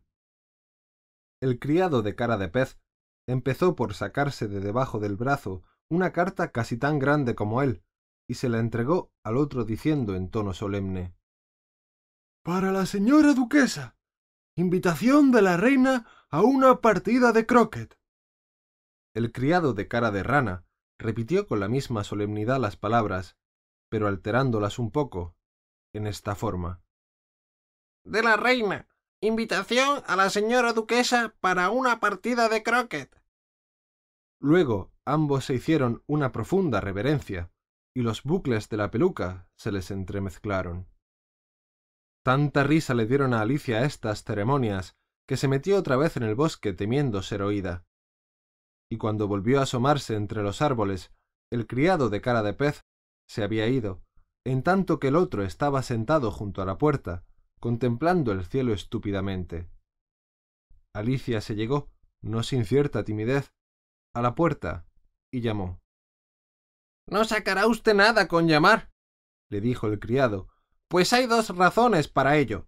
La primera, que yo también estoy a este lado de la puerta. La segunda, que con el ruido que están haciendo dentro es imposible que la oigan.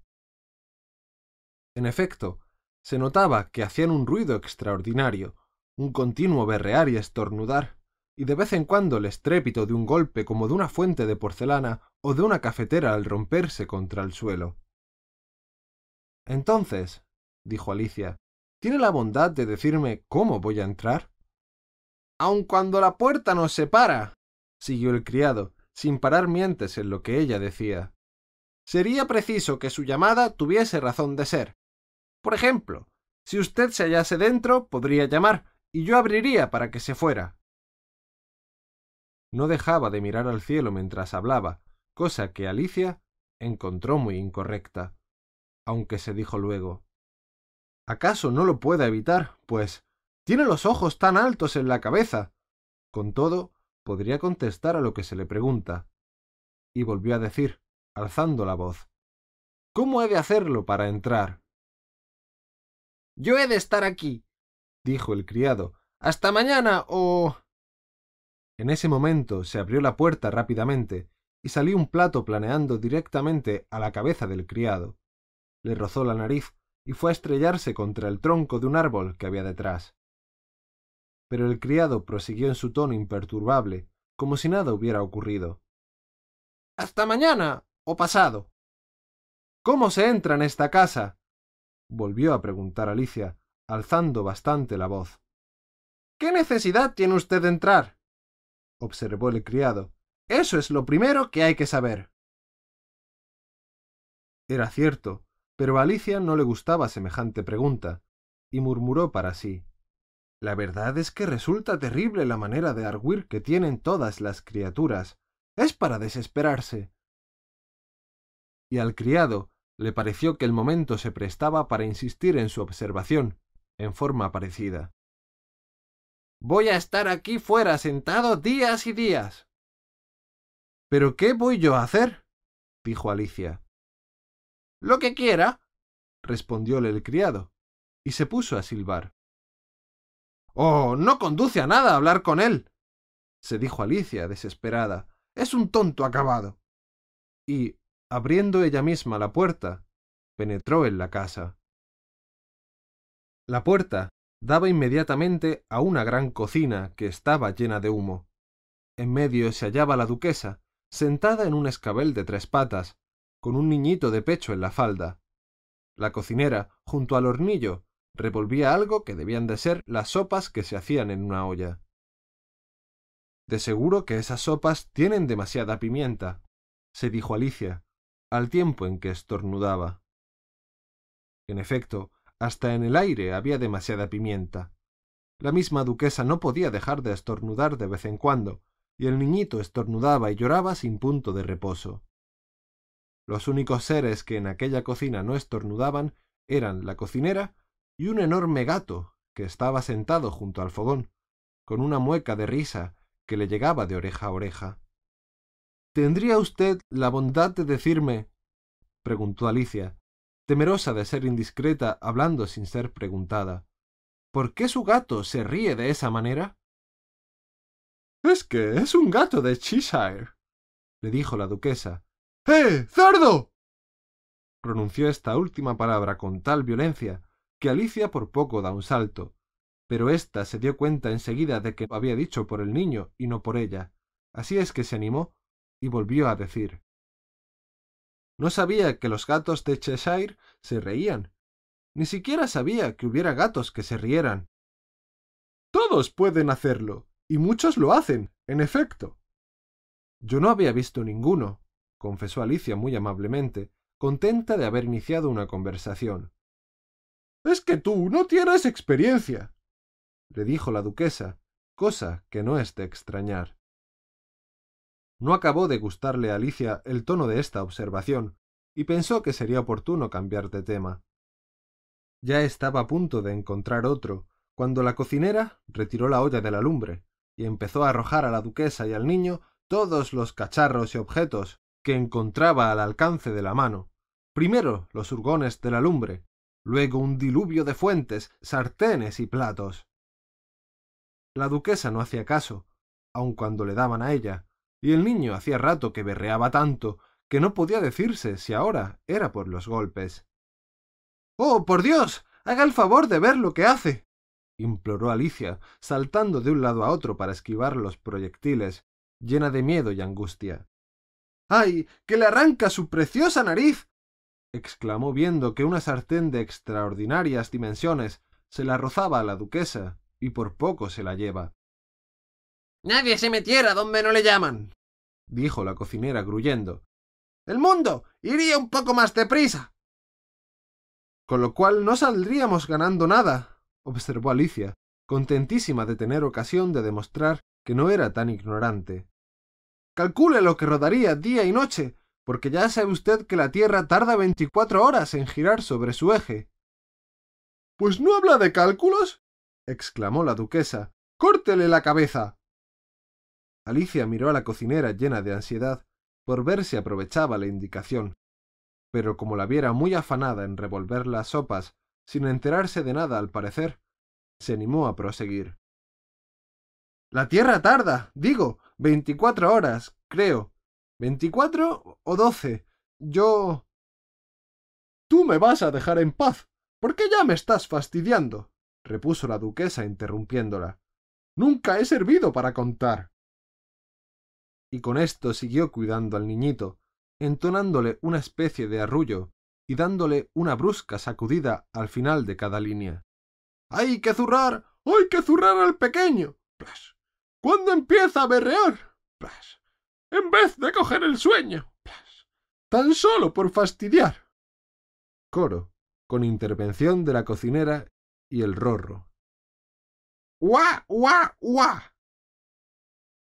La duquesa agitaba a un lado y otro al niño de tan violenta manera que le hacía dar aullidos, por lo cual Alicia no oyó bien las palabras de la siguiente estrofa de la canción.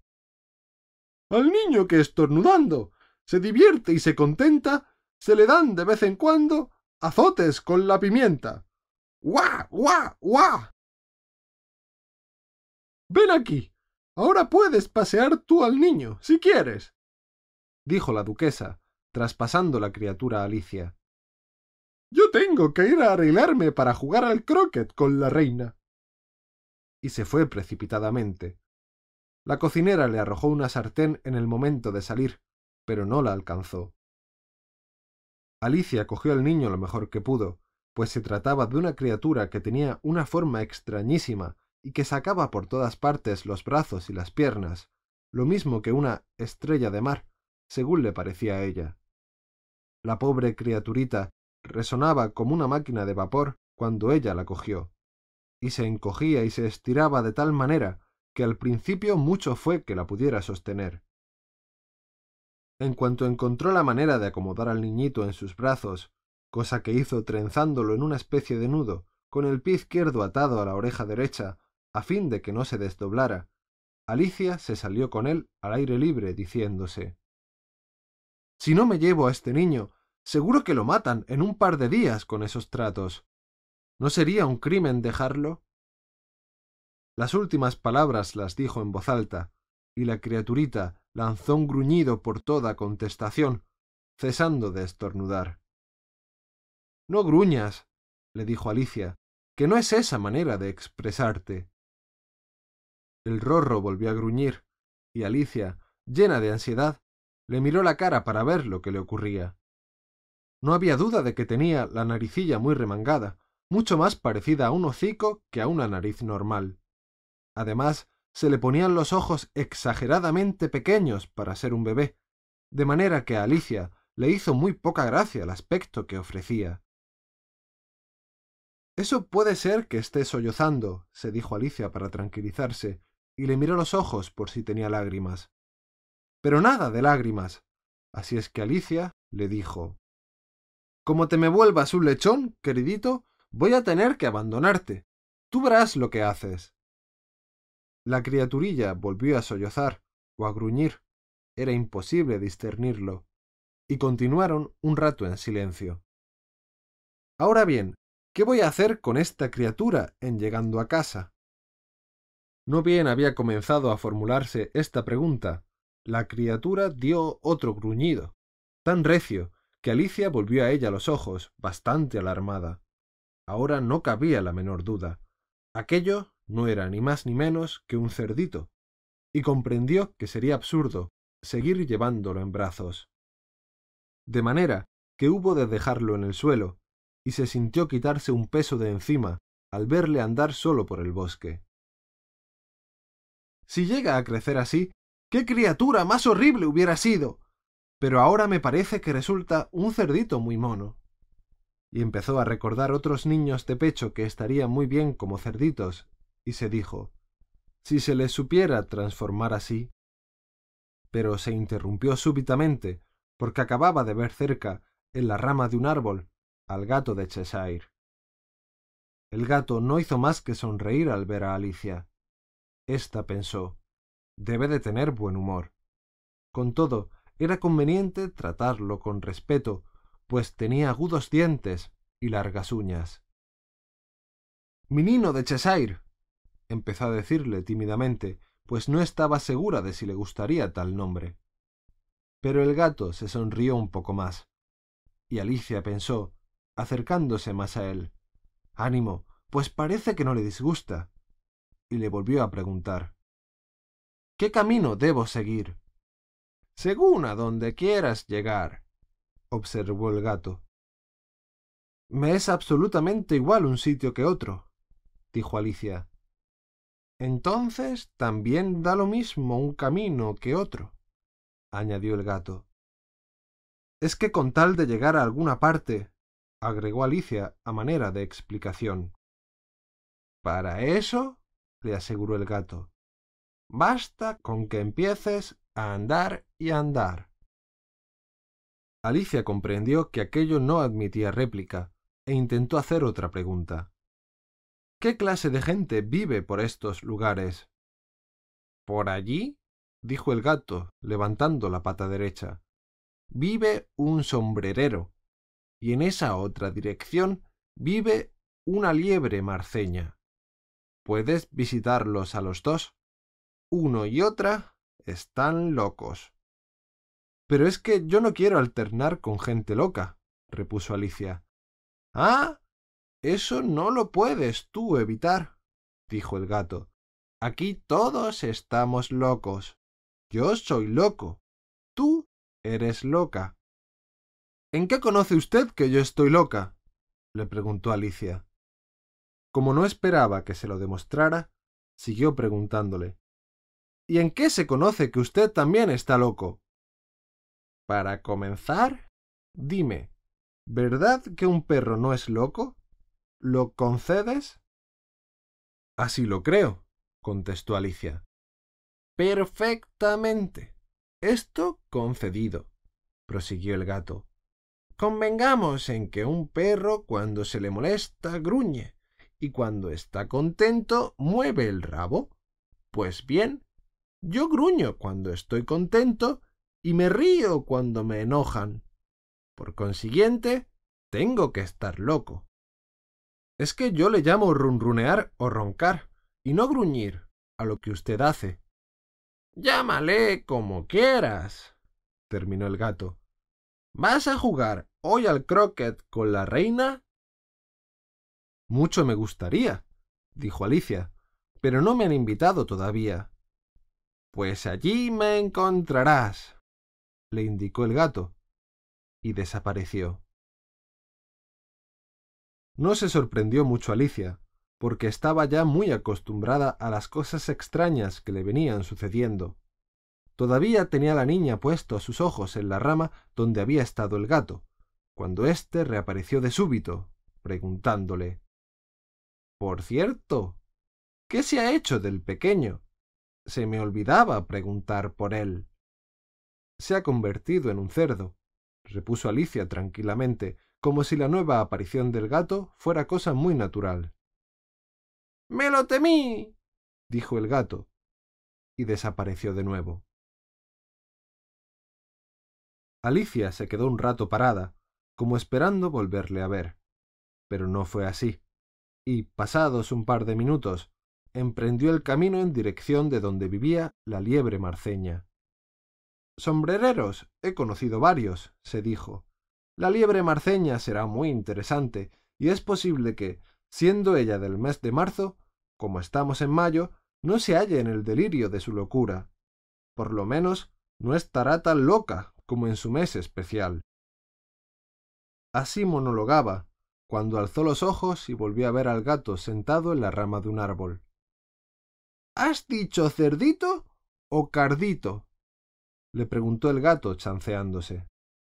He dicho cerdo, repuso Alicia, y no quisiera volver a verle a usted aparecer y desaparecer de esa manera tan imprevista que le hace rodar a uno la cabeza. Perfectamente, dijo el gato, y se fue esfumando poco a poco comenzando por la cola y terminando por la sonrisa. Esta permaneció largo rato allí, cuando ya todo él se había desvanecido. ¡Qué extraño! Nunca había visto que los gatos se sonrieran, pero una sonrisa sola, sin gato, es una cosa más rara todavía. No tardó mucho en llegar a casa de la liebre marceña. Comprendió que aquella sería la casa que buscaba, porque las chimeneas tenían la forma de largas orejas, y todo el techo estaba cubierto de piel. Era una casa tan grande que no se decidió a acercarse a ella sin comer antes una miajita del pedacito de seta que conservaba en la mano izquierda, con lo cual creció hasta medir sesenta centímetros. Pero, aun así y todo, se acercó con recelo, diciéndose ¿Y si resulta que está en un arrebato de locura? Casi era preferible haber ido a ver al sombrerero.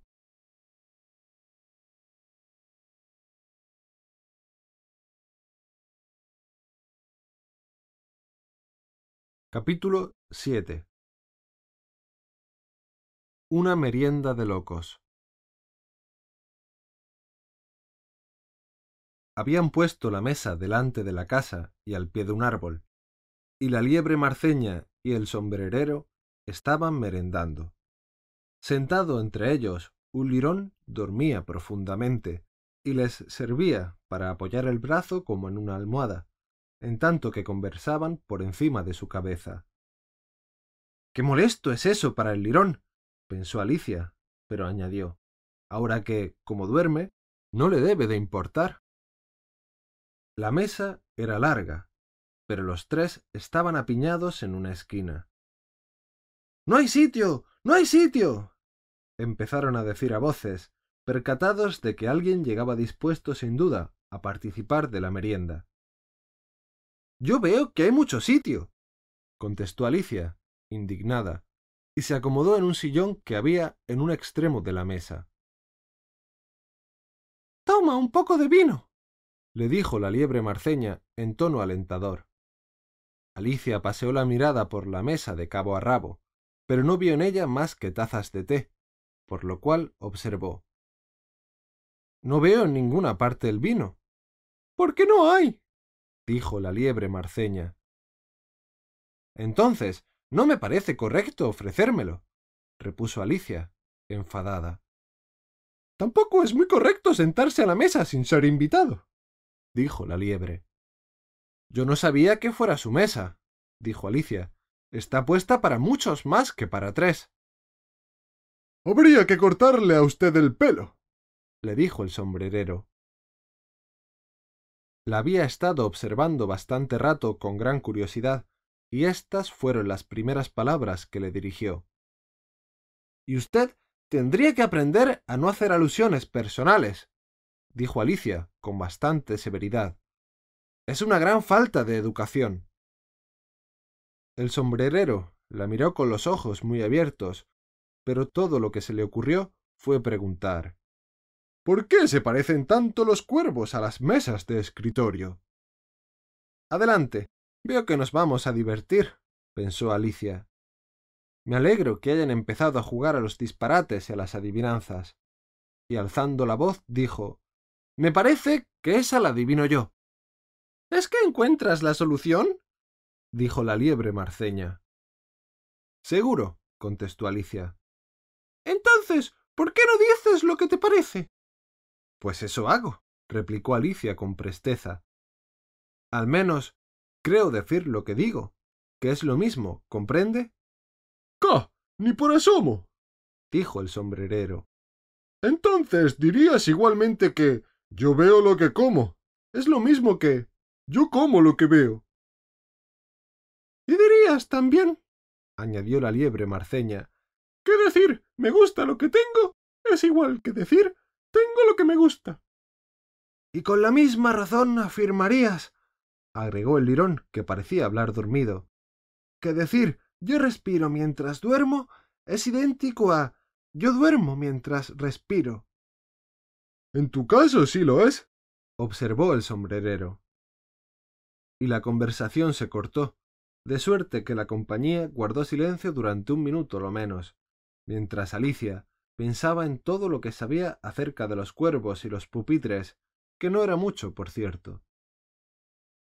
El sombrerero fue el que rompió el silencio. ¿En qué día del mes estamos? preguntó volviéndose a Alicia. Había sacado el reloj del bolsillo y lo miraba con sobresalto, sacudiéndolo de vez en cuando y llevándoselo al oído. Después de pensar un momento, Alicia le contestó Día cuatro. ¡Ay! Una diferencia de dos días. dijo suspirando el sombrerero. Ya decía yo que con mantequilla no marcharía bien el reloj, agregó, lanzando una mirada de ira a la liebre marceña. Pues era mantequilla de la mejor, repuso la liebre marceña, endulzando la voz. Sí, pero habrá entrado también algo de broza, dijo entonces, gruñendo, el sombrerero. No la debías haber puesto con el cuchillo del pan. La liebre marceña cogió el reloj y lo miró sobriamente. Luego lo metió en su taza de té y lo volvió a observar. Pero no se le ocurrió nada mejor que repetir lo primero que había dicho. Era mantequilla de la mejor. Alicia había estado atisbando por encima del hombro con bastante curiosidad, y por fin dijo ¿Qué reloj más extraño? Señala el día del mes y no indica la hora. ¿Y por qué la tiene que indicar? objetó el sombrerero. ¿Acaso tu reloj te dice en qué año vives? Claro que no, respondió Alicia vivamente. Pero eso es porque nunca marca siempre las mismas horas durante todo el tiempo del año. Que es precisamente lo que hace el mío, dijo el sombrerero. Alicia se desconcertó, pero estaba intrigadísima. Las palabras del sombrerero le hacían el efecto de no querer decir nada, y no obstante le había hablado correctamente en español. La verdad, no acabo de comprender, dijo la niña en el tono más cortés que pudo.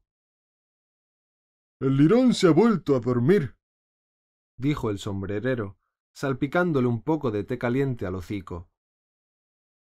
El lirón sacudió la cabeza, nervioso, y dijo, sin abrir los ojos Por supuesto. Es lo mismo precisamente que yo me iba a decir. ¿Has adivinado el colmo? dijo el sombrerero dirigiéndose otra vez a Alicia. No, confesó ésta. Me doy por vencida. ¿Cuál es la solución? No tengo la menor idea, dijo el sombrerero. Yo tampoco, murmuró la liebre marceña. Alicia suspiró con abatimiento. Creo que podrían ustedes aprovechar mejor el tiempo, les dijo, que dedicándose a preguntar adivinanzas sin solución. Si conocieras al tiempo tan bien como yo, dijo el sombrerero, no hablarías de perderlo. El tiempo es alguien. No veo lo que quiere decir, confesó Alicia. Claro que no, dijo el sombrerero, moviendo despectivamente la cabeza. Hasta diría que en tu vida has hablado con el tiempo. Puede que no, respondió Alicia por si acaso, pero sé que cuando doy la lección de solfeo tengo que marcar el tiempo. Dale que te pego. ¡Ah! Esta es la causa. dijo el sombrerero.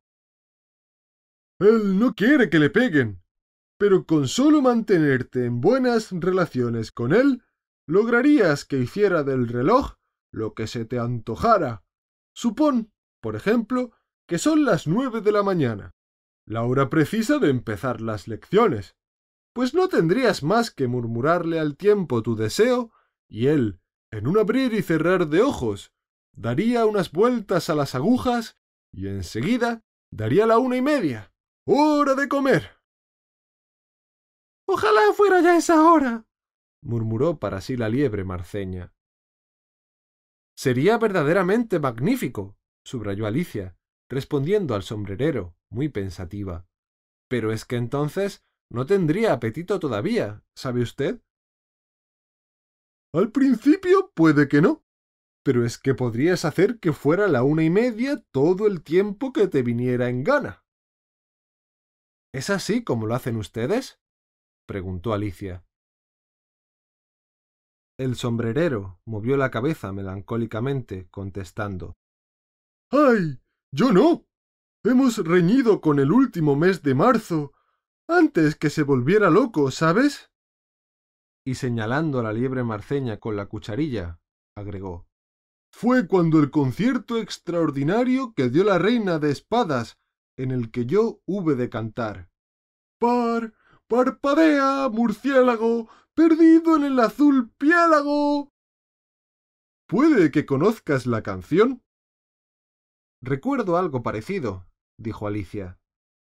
Pero es que sigue, ¿sabes? prosiguió el sombrerero. Sigue de esta manera. Tu vuelo se desmadeja en un vaivén de bandeja. Par, parpa, parpadea. A esto, el lirón se estremeció y empezó a cantar en sueños. Par, parpa, parpadea, parpadea, parpadea. Y si no le pellizcan, no se habría callado nunca. Pues bien, prosiguió el sombrerero. Apenas hube terminado la primera estrofa, la reina empezó a vociferar. Está matando el tiempo. Cortadle la cabeza. ¡Qué barbaridad! ¡Qué fiera! exclamó Alicia. Pues desde entonces, agregó el sombrerero, muy condolido, el tiempo no quiere complacerme en nada. Se ha plantado en las seis de la tarde y de ahí no sale. Alicia tuvo un momento de claridad. ¿Y esa es la causa de que haya aquí tanto servicio de té? Exactamente, dijo el sombrerero suspirando. Siempre son las seis y no hay tiempo de lavar la vajilla entre merienda y merienda. Entonces deben ustedes irse corriendo de silla en silla por la mesa, observó Alicia. Ni más ni menos, dijo el sombrerero. Nos vamos corriendo de sitio conforme la vajilla se va usando. Pero ¿cómo se las arreglan al dar toda la vuelta y llegar otra vez al mismo sitio? se aventuró a preguntar Alicia. ¿Y si cambiáramos de conversación? dijo la liebre marceña, interrumpiéndoles y bostezando. Me cansa este tema. Opino que la jovencita debiera contarnos una historia. Siento no saber ninguna, dijo Alicia, un poco alarmada por semejante idea. Entonces que lo haga el lirón. exclamaron ambos. Despierta, lirón. y le pellizcaron a derecha e izquierda. El lirón abrió los ojos muy despacio y dijo con voz enronquecida pero débil No dormía, amigos. He estado oyendo cuanto decíais. Cuéntanos un cuento. dijo la liebre marceña. Sí, ande usted, insistió Alicia. Y empieza pronto, le recomendó el sombrerero. No sea que te duermas a la mitad. Una vez eran tres hermanas pequeñas, empezó a decir el lirón precipitadamente, que se llamaban Elsa, Lucía y Dalia. Las tres vivían en el fondo de un pozo. ¿Y de qué se alimentaban? preguntó Alicia, que siempre se preocupaba por la cuestión del comer y beber. Vivían de triacas, afirmó el lirón, tras un momento de perplejidad. A lo que Alicia notó. No es posible. ¿No comprende que estarían siempre enfermas? Pues así estaban, en efecto, dijo el lirón, pero muy enfermas. Alicia estuvo esforzándose por comprender lo que debía ser tan extraña manera de vivir, pero lo veía demasiado oscuro, y no pudo menos de hacer esta otra pregunta. Pero ¿cómo lo hacían para vivir en el fondo de un pozo? Toma un poco más de té, dijo la liebre marceña Alicia con extremada solicitud. No lo he probado todavía, respondió Alicia en tono de persona ofendida. No sé cómo voy a repetir. ¿Quieres decir que no puedes tomar menos? dijo el sombrerero. Pero es facilísimo tomar menos que nada. Nadie le ha dado vela en este entierro, repuso Alicia. ¿Quién es el que hace ahora alusiones personales? clamó victorioso el sombrerero. Alicia no supo qué decir ante esta salida, así es que se limitó a servirse ella misma una taza de té, pan y mantequilla, y se dirigió de nuevo al lirón para hacerle la misma pregunta de antes. ¿Cómo podían vivir las tres hermanas en el fondo de un pozo? Otra vez el lirón estuvo un rato perplejo, y por fin dijo Es que era un pozo de triaca. No hay pozos así, contestó Alicia, que empezaba a estar muy enojada. Pero el sombrerero y la liebre marceña le hicieron ¡Chitón! ¡Chitón! El lirón gruñó Si no sabes portarte como Dios manda, acábate tú el cuento. No, no, continúe. Haga el favor, dijo Alicia con gran sumisión. No volveré a interrumpirle. Puede que al menos haya uno de esos pozos. Naturalmente, hay uno. exclamó el lirón, muy indignado. Pero continuó el relato. Las tres hermanas estaban aprendiendo a dibujar, ¿sabéis? ¿Qué dibujaban? preguntó Alicia, sin acordarse de lo que había prometido. Triacas, respondió el lirón, sin pensar esta vez en absoluto lo que decía. Quiero una taza limpia, dijo, interrumpiendo el sombrerero. Corrámonos todos un sitio. Así diciendo, se pasó al sitio de al lado, y el lirón le siguió. La liebre marceña se sentó en el lugar que había ocupado el lirón, y Alicia, un poco a la fuerza, se sentó en el sitio de la liebre marceña. El sombrerero fue el único que salió ganando con el cambio. Y Alicia se encontraba bastante más molesta que antes, pues la liebre marceña había vertido la leche de la jarra en el platito de la taza que ahora le tocaba a la niña. No quería Alicia disgustar otra vez al lirón, Así es que puso tiento en escoger las palabras al decirle Perdone, no lo acabo de entender. ¿De dónde sacaban la triaca? ¿No se saca agua de un pozo de agua? contestó el lirón. Pues no seas estúpida, que lo mismo se saca triaca de un pozo de triaca. Pero Alicia, sin darse por enterada de lo que la había llamado, volvió a interrogar. ¿Sí? ¿Pero es que ellas estaban metidas en el pozo? Claro que sí. Metidas en el pozo estaban bien, dijo el lirón como quien aclara un asunto. La contestación desconcertó a Alicia de tal manera que dejó que el lirón siguiera hablando solo. Digo que estaban empezando a aprender a dibujar. Y, al decirlo, el lirón bostezó y se restregó los ojos, pues sentía mucho sueño y dibujaban toda suerte de cosas, es decir, todo género de cosas que empiezan por R. ¿Por qué la R? preguntó Alicia. ¿Por qué no? repuso la liebre marceña. Alicia se mordió los labios. En aquel momento, el lirón había entornado los párpados y se quedaba dormido. Pero el sombrerero le pellizcó y, lanzando un gritito, volvió a despertarse y prosiguió. Todas las cosas que empiezan por R, tales como ratonera, rayo de luna, recuerdo, redoble. Sabrás que de muchas cosas dobles se dice redobles. Por cierto, ¿has visto alguna vez dibujos de redobles? Ahora que es usted quien me pregunta a mí, dijo Alicia, me temo que no sabré contestar. Pues si no los has visto, no hables, dedujo el sombrerero. Esta falta de cortesía excedió la paciencia de Alicia, la cual, levantándose muy disgustada, se alejó. El lirón se quedó al punto dormido, y tampoco los otros se percataron de que Alicia se marchaba. Se volvió un par de veces, esperando que acaso la llamasen, y la última vez que lo hizo, les vio que estaban tratando de meter al lirón en la tetera. Por nada del mundo volveré, se dijo Alicia, al paso que se alejaba por el bosque. Es la tertulia más estúpida que he asistido en mi vida. Al momento de decirse estas palabras, advirtió que había un árbol que tenía una puerta en el tronco.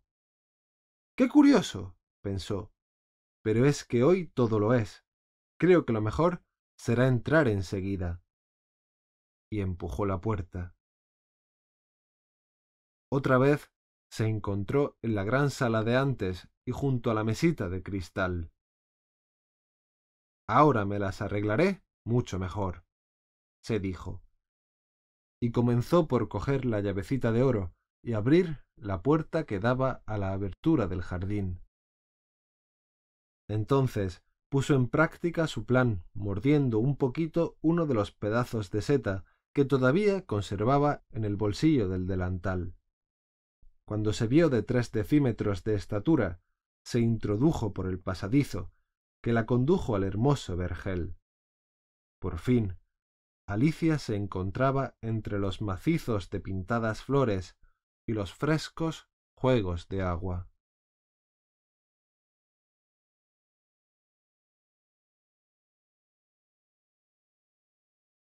Capítulo 8 El campo de croquet de la reina Veíase a la entrada del jardín un espléndido rosal. Sus rosas eran muy blancas, pero tres jardineros estaban ocupados en pintarlas de encarnado. Alicia lo encontró muy curioso. Se acercó para verlos bien, y al hacerlo oyó uno que decía Ten cuidado, cinco. No me salpiques así de pintura. Ha sido sin querer. El siete me ha dado en el codo. Con lo cual el siete levantó los ojos y dijo Está bien, cinco. Échale siempre las culpas al vecino. Más te valdría no hablar, dijo el cinco. Ayer mismo se oyó decir a la reina que debían cortarte la cabeza. ¿Por qué? preguntó el dos, que era el que había hablado primero. ¿A ti qué te importa? dijo el siete. Pues no ha de importarle, dijo el cinco. Y yo se lo digo, fue porque le llevó a la cocinera bulbos de tulipán en vez de cebollas. El siete arrojó el pincel al suelo y empezó a decir Ah, sí, pues de todas las injusticias. Y al llegar aquí se contuvo de pronto porque acababa de ver a Alicia, que le miraba. Los otros también se volvieron, y todos hicieron una reverencia. ¿Podrían decirme ustedes, preguntó la niña con un poco de timidez, ¿por qué pintan las rosas? El cinco y el siete no dijeron nada, pero miraron al dos. Este comenzó a decir en voz baja Pues sabrá usted, señorita, que este rosal debía ser encarnado, y pusimos uno de rosas blancas por equivocación, y como la reina se entere, nos cortarán a todos la cabeza, comprende. Así es, señorita, que hacemos lo que podemos antes que ella venga y. En aquel momento, el cinco, que había estado vigilando ansiosamente a un lado y otro del jardín, exclamó La reina. la reina. Y los tres jardineros se tendieron de bruces en el acto. Se oyó un ruido de muchos pasos, y Alicia se volvió para ver a la reina. Primeramente pasaron diez soldados de figura plana y cuadrilonga, que tenían los pies y las manos en sus ángulos, y que iban armados de anchas espadas. Seguían a estos diez cortesanos, cuyas libreas estaban bordadas y recamadas de diamantes, los cuales marchaban de dos en dos, como los soldados. Seguían a los cortesanos los príncipes e infantes, que eran diez niños, y marchaban alegremente de la mano, también por parejas. Todos ellos iban adornados con motivos de naipe. A continuación desfilaron los invitados, en su mayoría reinas y reyes, y entre ellos Alicia reconoció al conejo blanco. Iba hablando de una manera precipitada y nerviosa, y subrayaba con su sonrisa cuanto decía. Pasó sin advertir la presencia de ella. Detrás marchaba la sota de espadas llevando la corona real en un almohadón de terciopelo grana y finalmente avanzaron, precedidos de tan brillante cortejo, el rey y la reina de espadas. Alicia no sabía si ella también se tenía que echar de bruces al suelo, como los jardineros, pero no recordaba que ante ninguna cabalgada o desfile se acostumbrara a hacerlo. Y, sobre todo, ¿para qué hacer desfiles procesionales si todo el mundo se tuviera que echar con la cara pegada al suelo para no ver nada? Así es que continuó en pie, esperando lo que sucediera. Cuando todo el cortejo dio la vuelta y se puso de frente a Alicia, hizo alto, y todas las miradas se clavaron en ella. ¿Quién es esa? preguntó la reina con severidad. Se lo dijo a la sota de espadas, que por toda respuesta sonrió e hizo una reverencia. ¡Imbécil! dijo la reina moviendo la cabeza con nerviosismo, y dirigiéndose a Alicia le preguntó ¿Quién eres, niña? Me llamo Alicia, para servir a vuestra Majestad, contestó Alicia con muy buenos modales, aunque para sí se dijo que no había que temerlos, pues no eran, al fin y al cabo, todos juntos más que una baraja de naipes. ¿Y quiénes son esos? agregó la reina señalando a los tres jardineros, que como estaban boca abajo, sólo se les veía la espalda plana y rectangular, que tenía la misma muestra que la de todos, pues eran del mismo juego de cartas, y no advertía si eran jardineros, soldados, caballeros o tres de sus hijos. ¿Cómo he de saberlo yo? repuso Alicia, extrañada de su propio valor. No es cuenta mía. La reina se encendió de ira, y después de mirarla con ojos relumbrantes de fiera, se puso a gritar. ¡Que le corten la cabeza! ¡Que le. ¡Pamplinas! Dijo Alicia interrumpiéndola con decisión y alzando mucho la voz para hacerla callar. Acostumbrada a su nueva vida fantástica, la niña empezaba a sentirse segura de sí misma. El rey, apoyando la mano en el brazo de la reina, le hizo esta reflexión. Piensa, querida mía, que se trata de una criatura.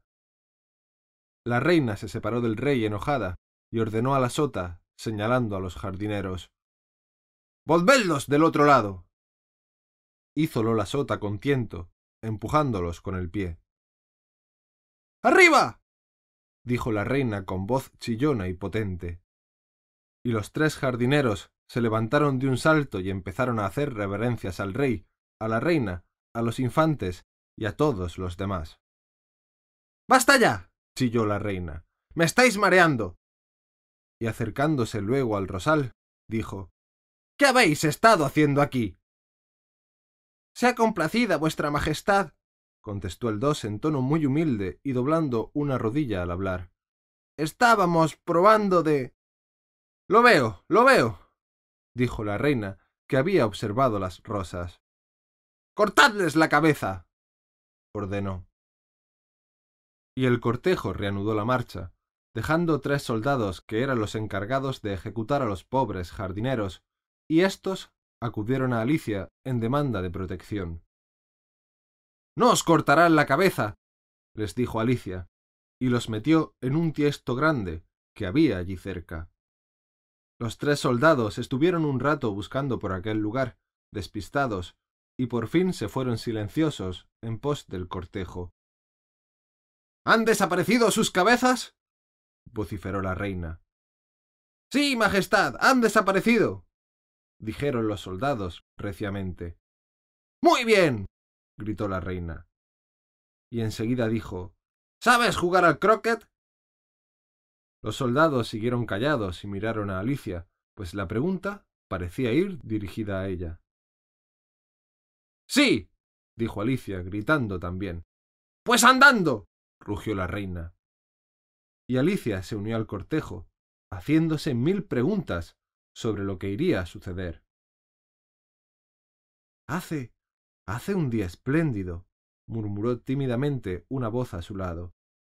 Era el conejo blanco, que iba junto a ella y le miraba la cara con ansiedad.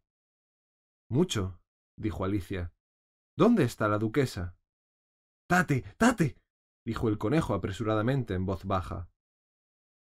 Volvió la cabeza para mirar con disimulo por encima del hombro, se puso de puntillas, se acercó a su oído y le dijo Está condenada a muerte. ¿Por qué esa pena? preguntó Alicia. ¿Dices que es una pena? repuso el conejo. No, no digo eso.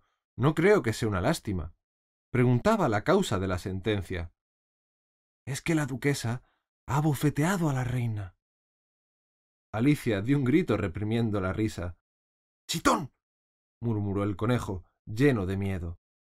La reina te va a oír pues sabrás que la duquesa ha llegado tarde y la reina le ha dicho.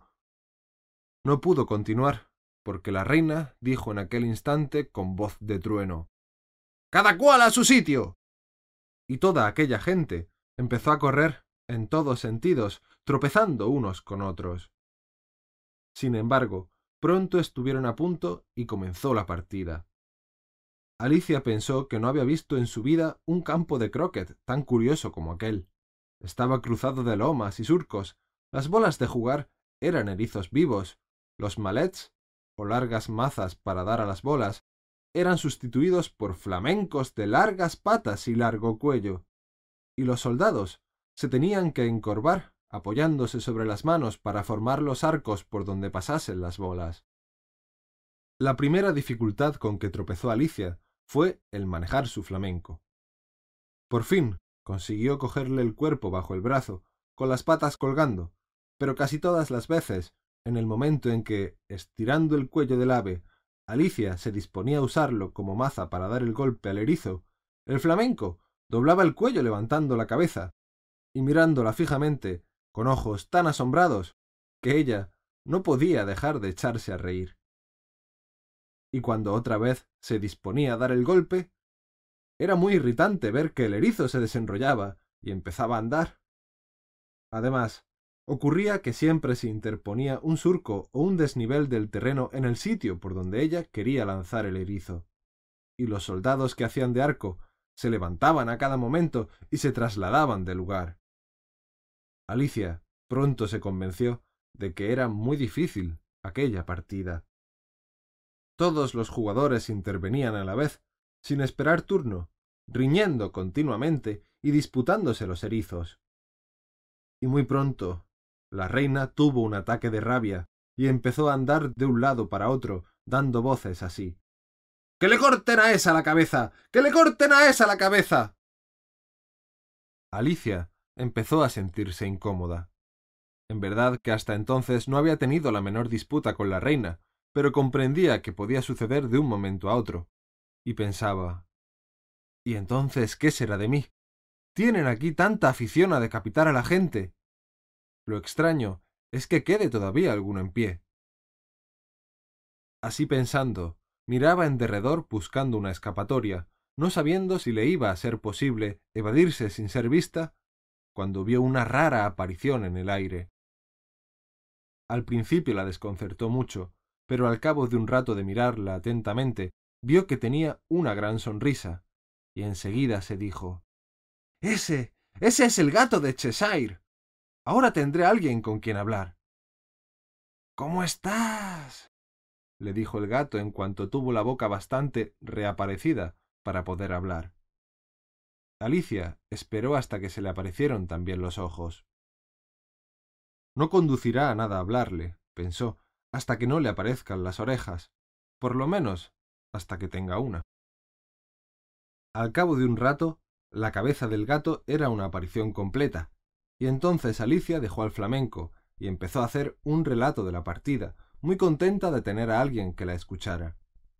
El gato debía de creer que con su cabeza bastaba, pues el cuerpo no se le apareció. Me parece que no juegan de buena fe, empezó a decir Alicia en tono condolido. Y riñen de una manera tan tremenda que no se entiende nadie. Además, parece que no tienen reglamento alguno. Al menos, si lo hay, nadie lo observa. Y no tiene usted idea de cómo confunde el que todas las cosas sean vivas. Por ejemplo, Allá estaba el arco por donde tenía que hacer una jugada hasta el otro lado del campo, y hubiera dado al erizo de la reina, a no ser que echó a andar cuando vio que el mío se acercaba. ¿Cómo encuentras a la reina? dijo el gato bajando la voz. No me gusta nada, repuso Alicia. Tiene tan extremada. En aquel preciso momento advirtió que la reina estaba escuchando a su lado, por lo cual se le ocurrió terminar de esta manera. Tan extremada tendencia a ganar, que casi no vale la pena esperar el resultado de la partida. La reina sonrió y siguió adelante. ¿Con quién hablas? dijo el rey, acercándose a Alicia y mirando la cabeza del gato, lleno de curiosidad. Es un amigo mío, un gato de Cheshire, dijo Alicia, Permítame, vuestra merced, que se lo presente. No me gusta del todo su mirada, observó el rey. Sin embargo, puede besarme la mano si quiere. Prefiero no besársela, confesó el gato. No seas impertinente, dijo el rey, y no me mires de esa manera. Y, así diciendo, púsose, asustado, detrás de Alicia. Los gatos Pueden mirar a los reyes, dijo Alicia. Así lo he leído en alguna parte que ahora no recuerdo. Pues es preciso sacarlo de aquí, dijo el rey imperativamente, y llamó a la reina, que acertaba a pasar otra vez por allí. Oye, querida mía, quisiera que hiciera sacar de aquí ese gato. La reina sólo tenía una manera de resolver las dificultades, fuesen grandes o pequeñas. ¡Que le corten la cabeza! contestó, sin molestarse siquiera en volver los ojos. Yo mismo iré por el verdugo, dijo el rey, con impaciencia, y echó a correr. Alicia pensó que también ella debía ir de nuevo a ver cómo seguía la partida, y volvió a oír la voz chillona de la reina, indignada. Había dictado otras tres sentencias de muerte contra otros tantos jugadores que habían perdido el turno, y le desagradó ver cómo estaba la cosa, pues la partida andaba tan revuelta y confusa que no le era posible saber cuándo le tocaba a ella. Y se fue en busca de su erizo. Este se hallaba enzarzado en una refriega con otro erizo, lo cual le pareció a Alicia una excelente ocasión para hacer una jugada.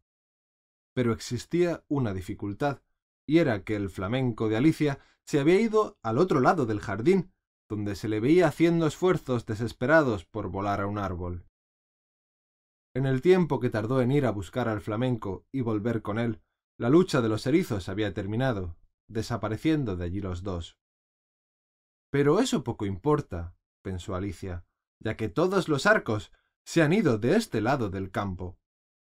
Así es que, apretando al flamenco con el brazo para que no se le escapara otra vez, se fue a charlar un poco más con su amigo. Al llegar al sitio donde el gato de Cheshire se le había aparecido, llenóla de sorpresa el encontrarse con que le estaba rodeando una gran muchedumbre. Se había entablado un debate entre el verdugo, el rey y la reina, todos los cuales hablaban a la vez, en tanto que la concurrencia guardaba silencio y parecía sentirse muy molesta. En cuanto vieron que Alicia se acercaba, se dirigieron los tres a ella, clamando que solventase la cuestión, y le dieron todas sus razones. Pero como hablaban a la vez, le era muy difícil entender lo que decían. La razón del verdugo era que no podía cortar una cabeza si no estaba unida a un cuerpo, que nunca se le había presentado un caso semejante y que no estaba dispuesto a cambiar de sistema a su edad. El argumento del rey era que todo aquello que tenía cabeza podía ser descabezado y que no había que decir tonterías. La teoría de la reina consistía en sostener que si no se cumplía una sola de sus órdenes inmediatamente, haría que le cortaran la cabeza a todo el mundo. Estas palabras hicieron que toda la reunión adoptara un aspecto grave e inquieto. A Alicia no se le ocurrió más que decir lo siguiente. Eso es cosa de la duquesa. Más vale que se lo pregunten a ella. Está en la cárcel, dijo la reina al verdugo. Ve por ella. Y el verdugo partió como una flecha. Al punto en que éste desapareció, la cabeza del gato empezó a desvanecerse, y cuando estuvo de vuelta con la duquesa, se había esfumado por completo, por lo cual el rey y el verdugo empezaron a buscarle desorientados por todas partes, en tanto que los demás componentes de la reunión se fueron a reanudar la partida.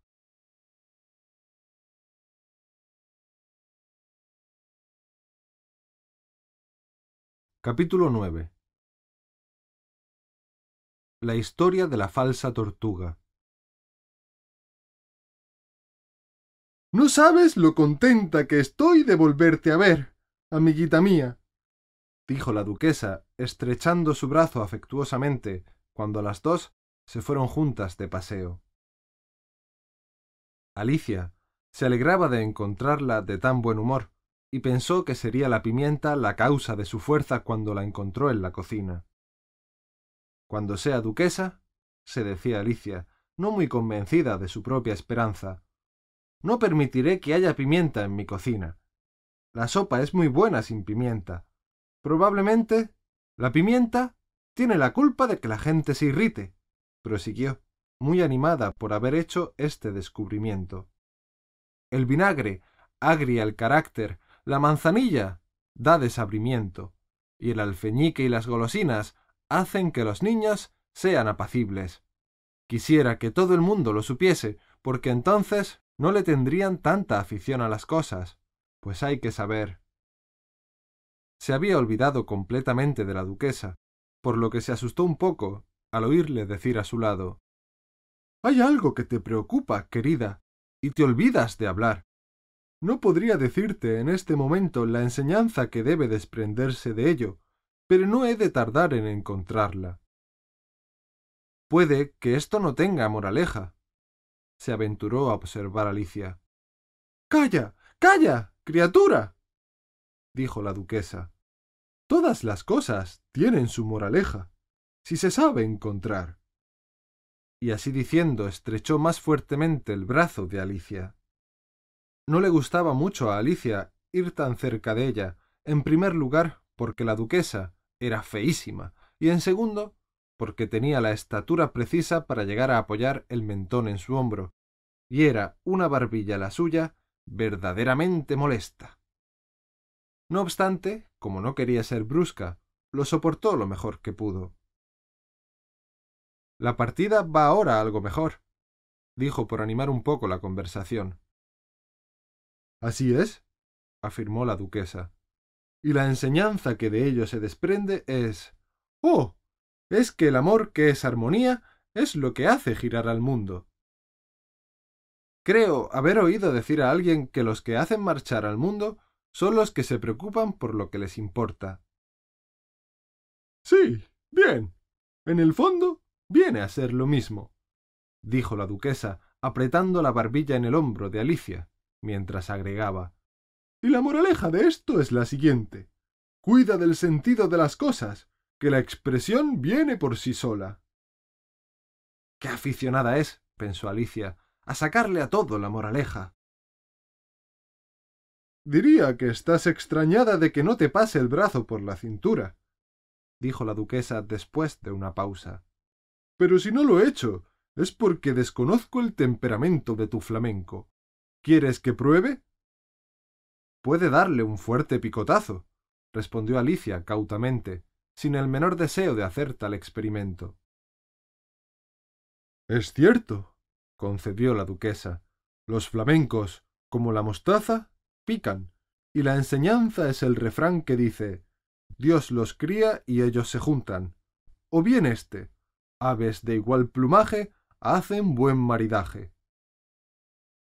Solo que la mostaza no es un ave, observó Alicia. Ciertamente, así suele ser. Pero con qué claridad presentas las cosas.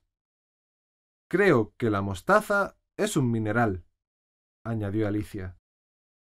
Por supuesto, recalcó la duquesa, que parecía estar dispuesta a encontrar bien todo lo que Alicia dijera. No lejos de aquí hay una gran mina de mostaza de mi propiedad. Y la lección de este hecho es que, cuanto más tengo yo, menos tendrás tú. Ah. Ahora caigo. exclamó Alicia, que no había prestado atención a las palabras de la duquesa. La mostaza es un producto vegetal, aunque no lo parezca. Estoy completamente de acuerdo, dijo la duquesa. Y la moraleja en este caso es la siguiente. Sé lo que quieres parecer, o, para decirlo con mayor claridad, nunca creas que eres distinta de como aparezcas a los ojos del prójimo, que lo que fueras o hubieras sido no será, ni más ni menos, que lo que fuiste, aunque a ellos les pareciese lo contrario.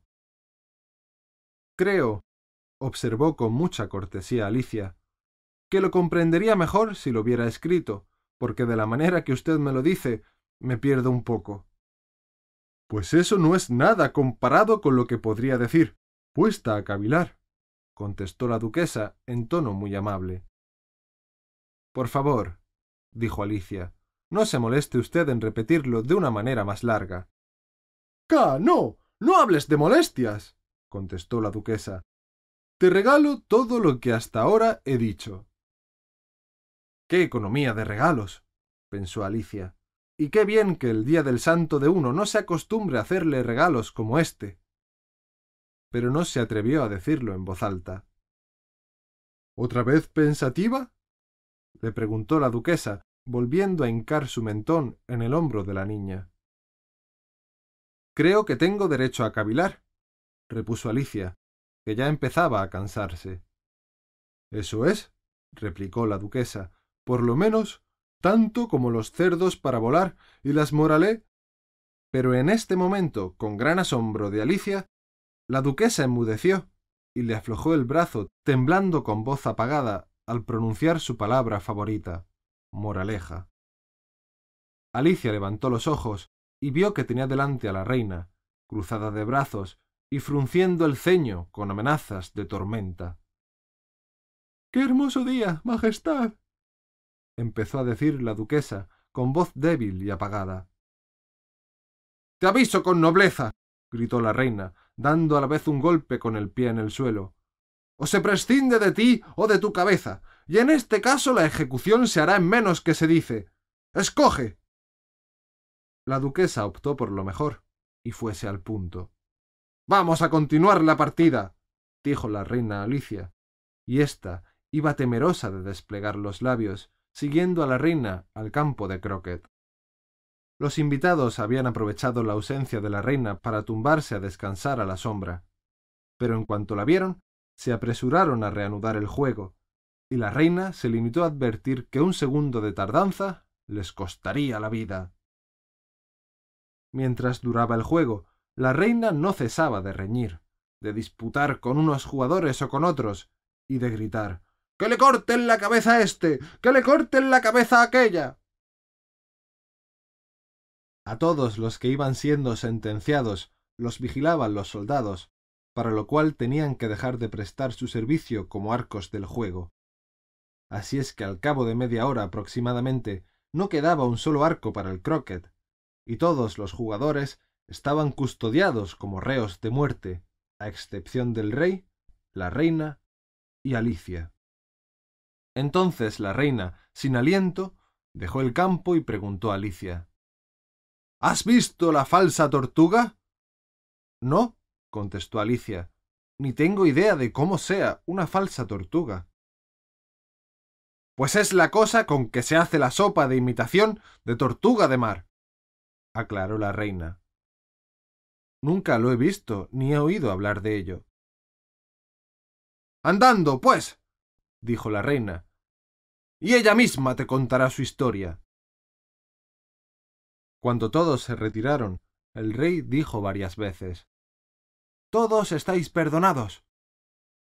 Mira qué bien. se dijo Alicia, que estaba sumamente apesadumbrada por las numerosas sentencias de muerte que la reina dictara. Pronto llegaron a un lugar donde había un grifo que dormía profundamente al sol, si no sabéis lo que es un grifo, vedlo en el grabado. ¡Arriba, perezoso! Dijo la reina. Levántate y acompaña a esta jovencita a visitar a la falsa tortuga, para ver si se cumplen varias sentencias de muerte que he dictado. Y se alejó, dejando a Alicia sola con el grifo. No le hacía mucha gracia a Alicia la facha de aquella criatura, pero, en resumidas cuentas, tan segura estaría en su compañía como en la de la furiosa reina. Esta consideración la decidió a esperar. El grifo se levantó y se restregó los ojos. Luego se quedó mirando a la reina hasta que se hubo perdido de vista. Por fin dijo guturalmente estas palabras, sin acabar de dirigirse a Alicia. ¡Qué broma más chocante! ¿Cuál es la broma? preguntó Alicia. Que la reina es muy chocante, dijo el grifo. Todo es fantasía suya, pues nunca ejecutan a nadie, ¿sabes? Adelante. Vamos.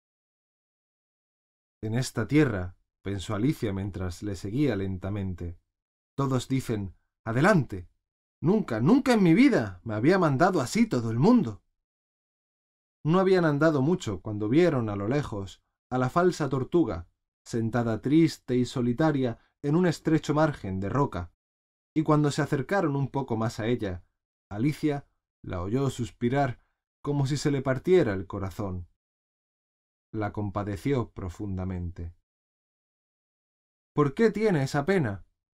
le preguntó al grifo, y éste le contestó, murmurándole otra vez al oído.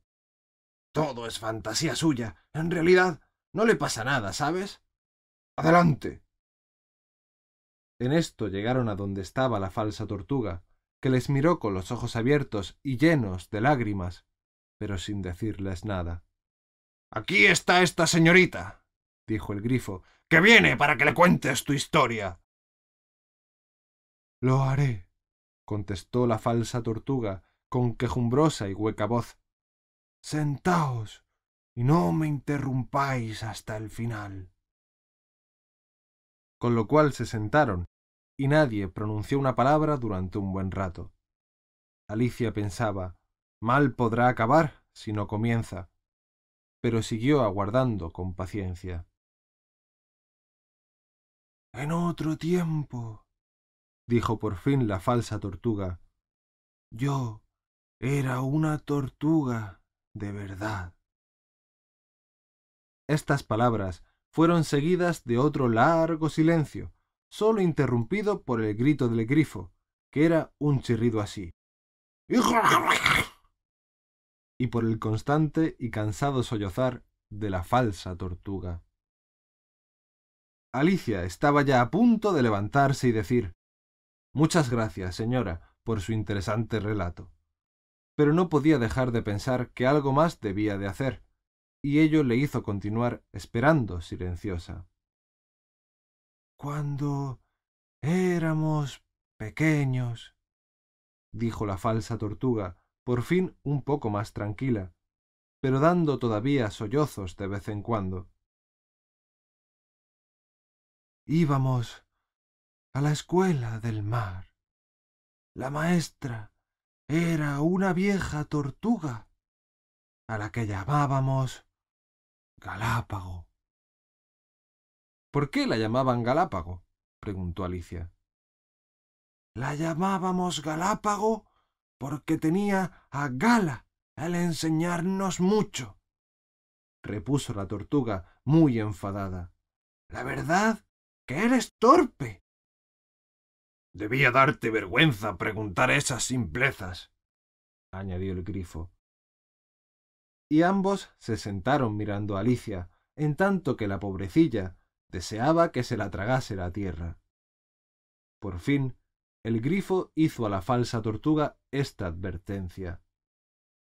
Continúa, amiga, que a este paso nos sorprenderá la noche. Y la tortuga reanudó así el relato.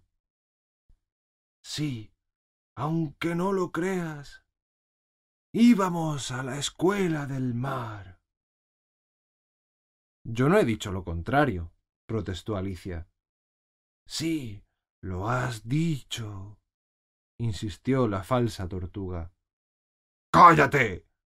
agregó, interviniendo el grifo, sin dar tiempo a que Alicia siguiera protestando. Y la tortuga continuó. Recibíamos una educación modelo. En efecto, íbamos a clase todos los días. También yo he estado yendo todos los días al colegio, y no es para tener ese orgullo. ¿A un colegio con clases de adorno? preguntó la tortuga, un poco intranquila. Sí, afirmó Alicia. Aprendíamos francés y música. ¿Y lavado? volvió a preguntar la tortuga. Claro que no, respondió Alicia, indignada. Ah, pues si no os enseñaban el arte de lavarse y lavar, vuestro colegio no era precisamente de lo mejor. dijo la tortuga, recobrando la tranquilidad. Pues en nuestro colegio al final de la cuenta del mes ponían francés, música y lavado. Extra. Pero eso del lavado no os haría mucha falta si vivíais en el fondo del mar. Yo no podía gastar tanto, dijo la tortuga suspirando. Yo solo daba las clases ordinarias. ¿Cuáles eran? preguntó Alicia. Eran cursos de girar y contorcerse. Para empezar, por supuesto, contestó la falsa tortuga. Luego, las diferentes ramas de la aritmética. Ambición, distracción, afeamiento e irrisión. Nunca he oído eso de afeamiento, se atrevió a decir Alicia. ¿Qué es?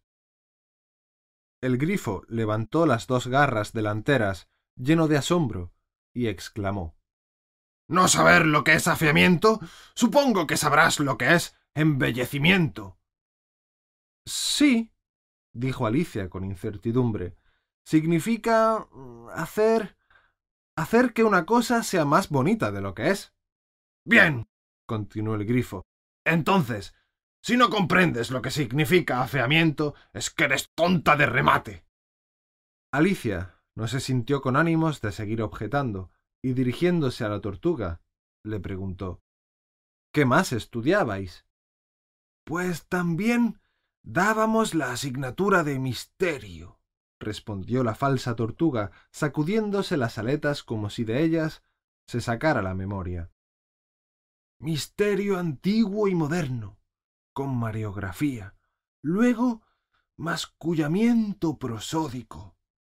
El profesor de esta asignatura era un viejo congrio que acostumbraba ir una vez a la semana. Solía darnos lección de mascullamiento o deletreamiento, alargamiento y extenuamiento en los remolinos. ¿Y cómo es eso? preguntó Alicia, sin poder ocultar una evidente sorpresa. Verás, yo misma no te lo puedo enseñar, contestó la falsa tortuga. Me he vuelto demasiado rígida. Por su parte, el grifo nunca lo ha aprendido. No tuve tiempo, dijo el grifo. Sin embargo, asistí a las clases del maestro clásico. Era un cangrejo que ya tenía algunos años. Yo no tuve ocasión de aprender con él, dijo la falsa tortuga, exhalando un suspiro. Enseñaba la risa y la amargura, según decían. En efecto, esa era su especialidad, afirmó el grifo, empezando también a suspirar. Y los dos se cubrieron el rostro con las patas. ¿Y cuántas horas de clase teníais? Se apresuró a preguntar Alicia, deseosa de cambiar de asunto. Diez horas el primer día, dijo la falsa tortuga. Nueve el segundo, y así sucesivamente, una hora menos cada día. ¡Qué plan más curioso! exclamó Alicia, profundamente admirada. Es que se trataba de enseñanza gradual, observó el grifo, que iba siendo un poco menos necesaria cada día. Era esta una idea completamente nueva para Alicia, y no se decidió a hacer ninguna observación a propósito de la misma sin pensarlo antes un buen rato. Entonces, el día que hiciera once sería fiesta. Naturalmente, dijo la falsa tortuga. ¿Y cómo se las arreglaban el día doce? Basta de lecciones, dijo el grifo, interrumpiéndoles en tono imperioso. Ahora cuéntame algo acerca de los juegos.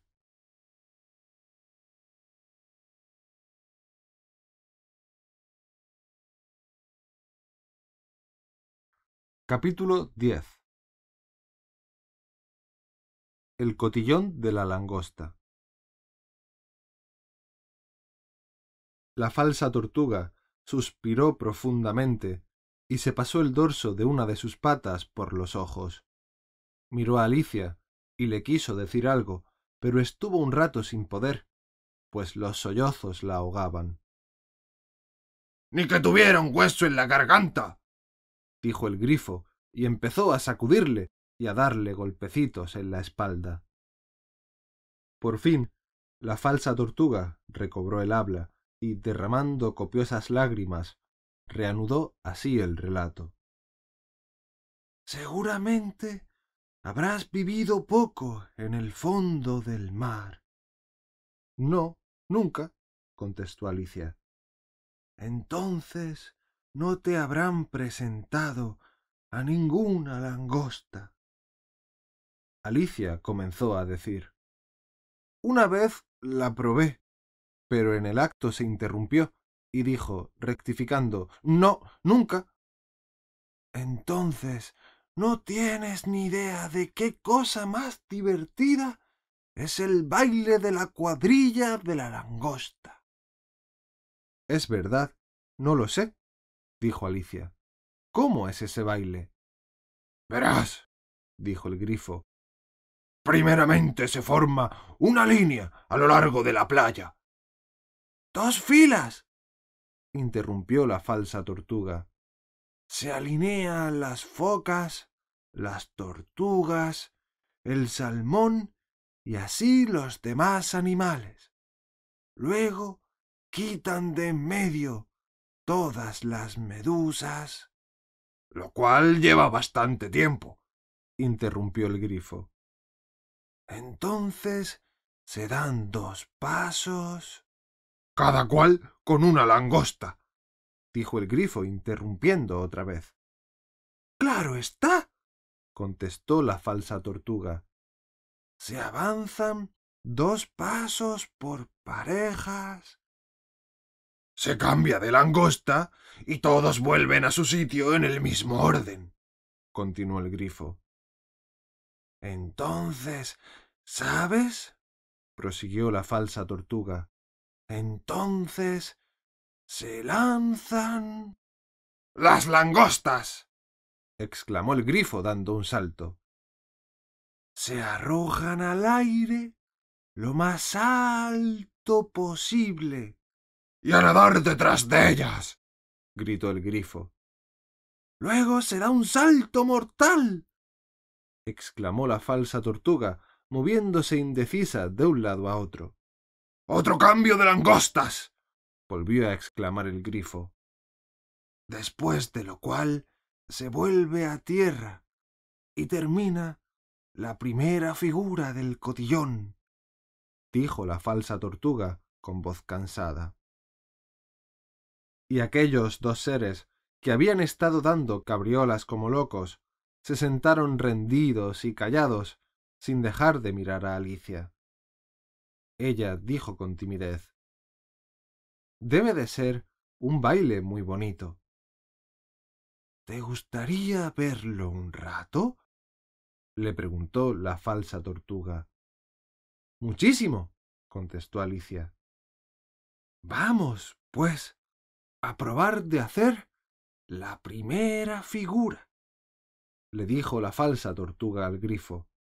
Lo haremos sin langostas. ¿Sabes? ¿Quién cantará? Eso tú, dijo el grifo, que yo no me acuerdo de la letra. Así pues, pusiéronse a bailar solemnemente en torno a Alicia, pisándola de vez en cuando al pasar demasiado cerca y llevando el compás con las patas de delante, en tanto que la falsa tortuga cantaba de esta suerte, muy despacio y con tristeza.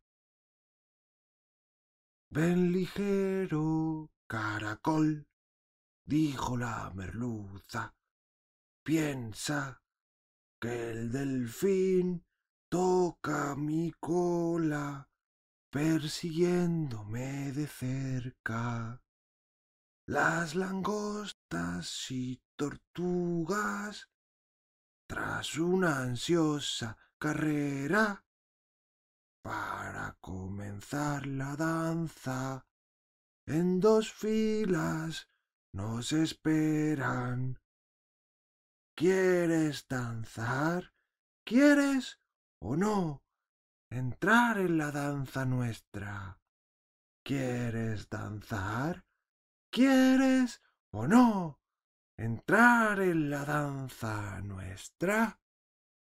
¿Es esta una diversión como no tienes idea.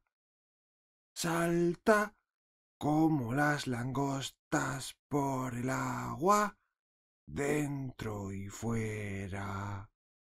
Mas el caracol responde que lejos, lleno de pena.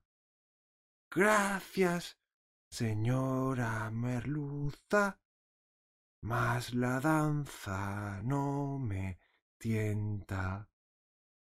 Puedo danzar, no puedo, no entrar en la danza vuestra. Puedo danzar, no puedo, no entrar en la danza vuestra.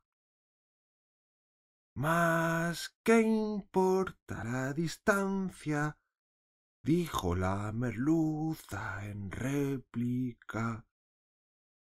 Bien sabes que a la otra orilla se extiende otra playa inmensa.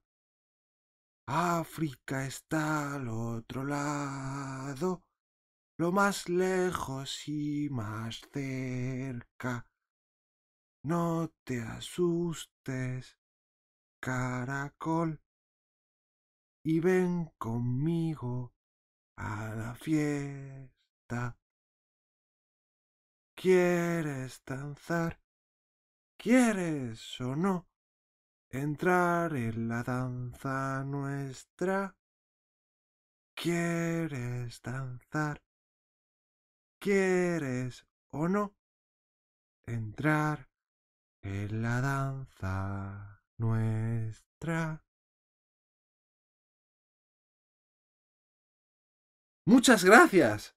Da gusto ver este baile, dijo Alicia, dando gracias a Dios de que por fin hubiese terminado. Y qué linda esa canción de la merluza. Ah, por lo que se hace a las pequeñas, a las jóvenes merluzas, repuso la falsa tortuga. Supongo que sabrás cómo son, ¿no? Sí, dijo Alicia. Las he visto muchas veces a la hora de com. se interrumpió sin terminar la palabra comer. No sé lo que quiere decir eso de com, confesó la falsa tortuga. Pero si tan a menudo las has visto, bien sabrás cómo son. Creo que sí, replicó Alicia, pensativa. Se ponen mordiéndose la cola y suelen rodearse de migas tostadas. En eso de las migas te equivocas, observó la falsa tortuga. Las migas desaparecerían en el mar pero sí suelen morderse la cola. Y la causa de ello es... Aquí la falsa tortuga bostezó y cerró los ojos, diciendo al grifo La causa de ello es... Dile tú la causa y todo eso. En efecto, si se muerden la cola, dijo el grifo, es porque debieron tomar parte en la danza de la langosta y saltarían sobre el agua para ir a caer muy lejos. Y para este ejercicio está bien que se sujeten la cola con la boca. Luego soltarla ha de serles difícil. Nada más. Muchas gracias, repuso Alicia. Es muy interesante. No sabía tanto acerca de la merluza joven. Pues todavía puedo decirte mucho más, si quieres dijo el grifo. ¿Y sabes por qué se llama merluza? Nunca se me ha ocurrido pensarlo. ¿Por qué? Porque sirve para las botas y los zapatos, contestó el grifo con mucha seriedad. Alicia se desconcertó por completo y repitió en tono de extrañeza. ¿Botas y zapatos? Pues de qué están hechos tus zapatos, dijo el grifo. Quiero decir, ¿Qué es lo que los hace tan brillantes? Alicia se miró los zapatos y reflexionó un poco antes de dar una contestación. Creo que es la crema con que los han limpiado. Por eso tienen reflejos.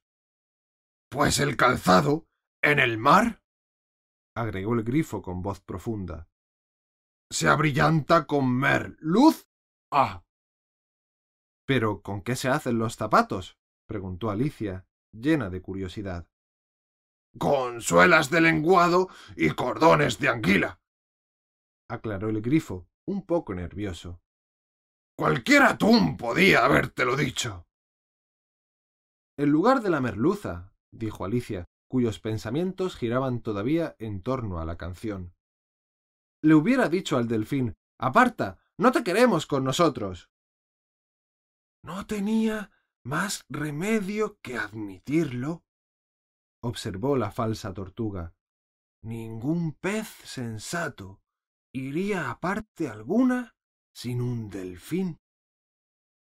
¿De veras? preguntó Alicia con gran sorpresa. Naturalmente, explicó la falsa tortuga. Lo primero que yo tengo en los labios cuando un pez me habla de hacer un viaje es la palabra delfín, pues creo que sólo del fin de un viaje depende éste. Pero ¿quiere usted decir delfín en una sola o en dos palabras? objetó Alicia. Quiero decir lo que digo, replicó la falsa tortuga, sintiéndose ofendida. Y el grifo añadió Veamos, cuéntanos tus aventuras. Podría contároslas. A partir de esta mañana, contestó Alicia con cierta timidez, pues no conduciría nada a hablar de ayer, porque ayer yo era otra persona. Aclara eso, dijo la falsa tortuga. No, no. Primero las aventuras. clamó el grifo con impaciencia. Que las explicaciones llevan siempre demasiado tiempo. Con lo cual, Alicia empezó a contarle sus aventuras desde que conoció al conejo blanco.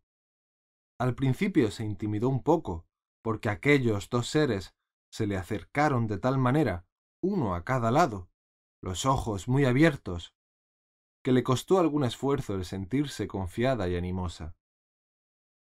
Ambos oyentes estuvieron muy callados hasta que llegó aquello de Eres viejo, padre Guillermo, que le había recitado al gusano de seda.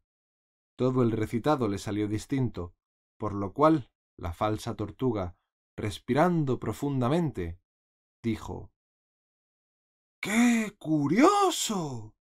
A más no poder, convino el grifo. Del todo distinto al original, replicó la falsa tortuga, muy preocupada. Y dirigiéndose al grifo, como concediéndole mayor autoridad sobre Alicia, le rogó de esta suerte. Me gustaría que probara a repetir algún trozo. Dile que vuelva a comenzar.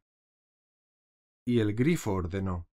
Levántate y repite aquello de cantando la cigarra pasó. ¿Cómo es que todas las criaturas me mandan y hasta me hacen repetir las lecciones? pensó Alicia. Tanto valdría encontrarme ahora mismo en el colegio.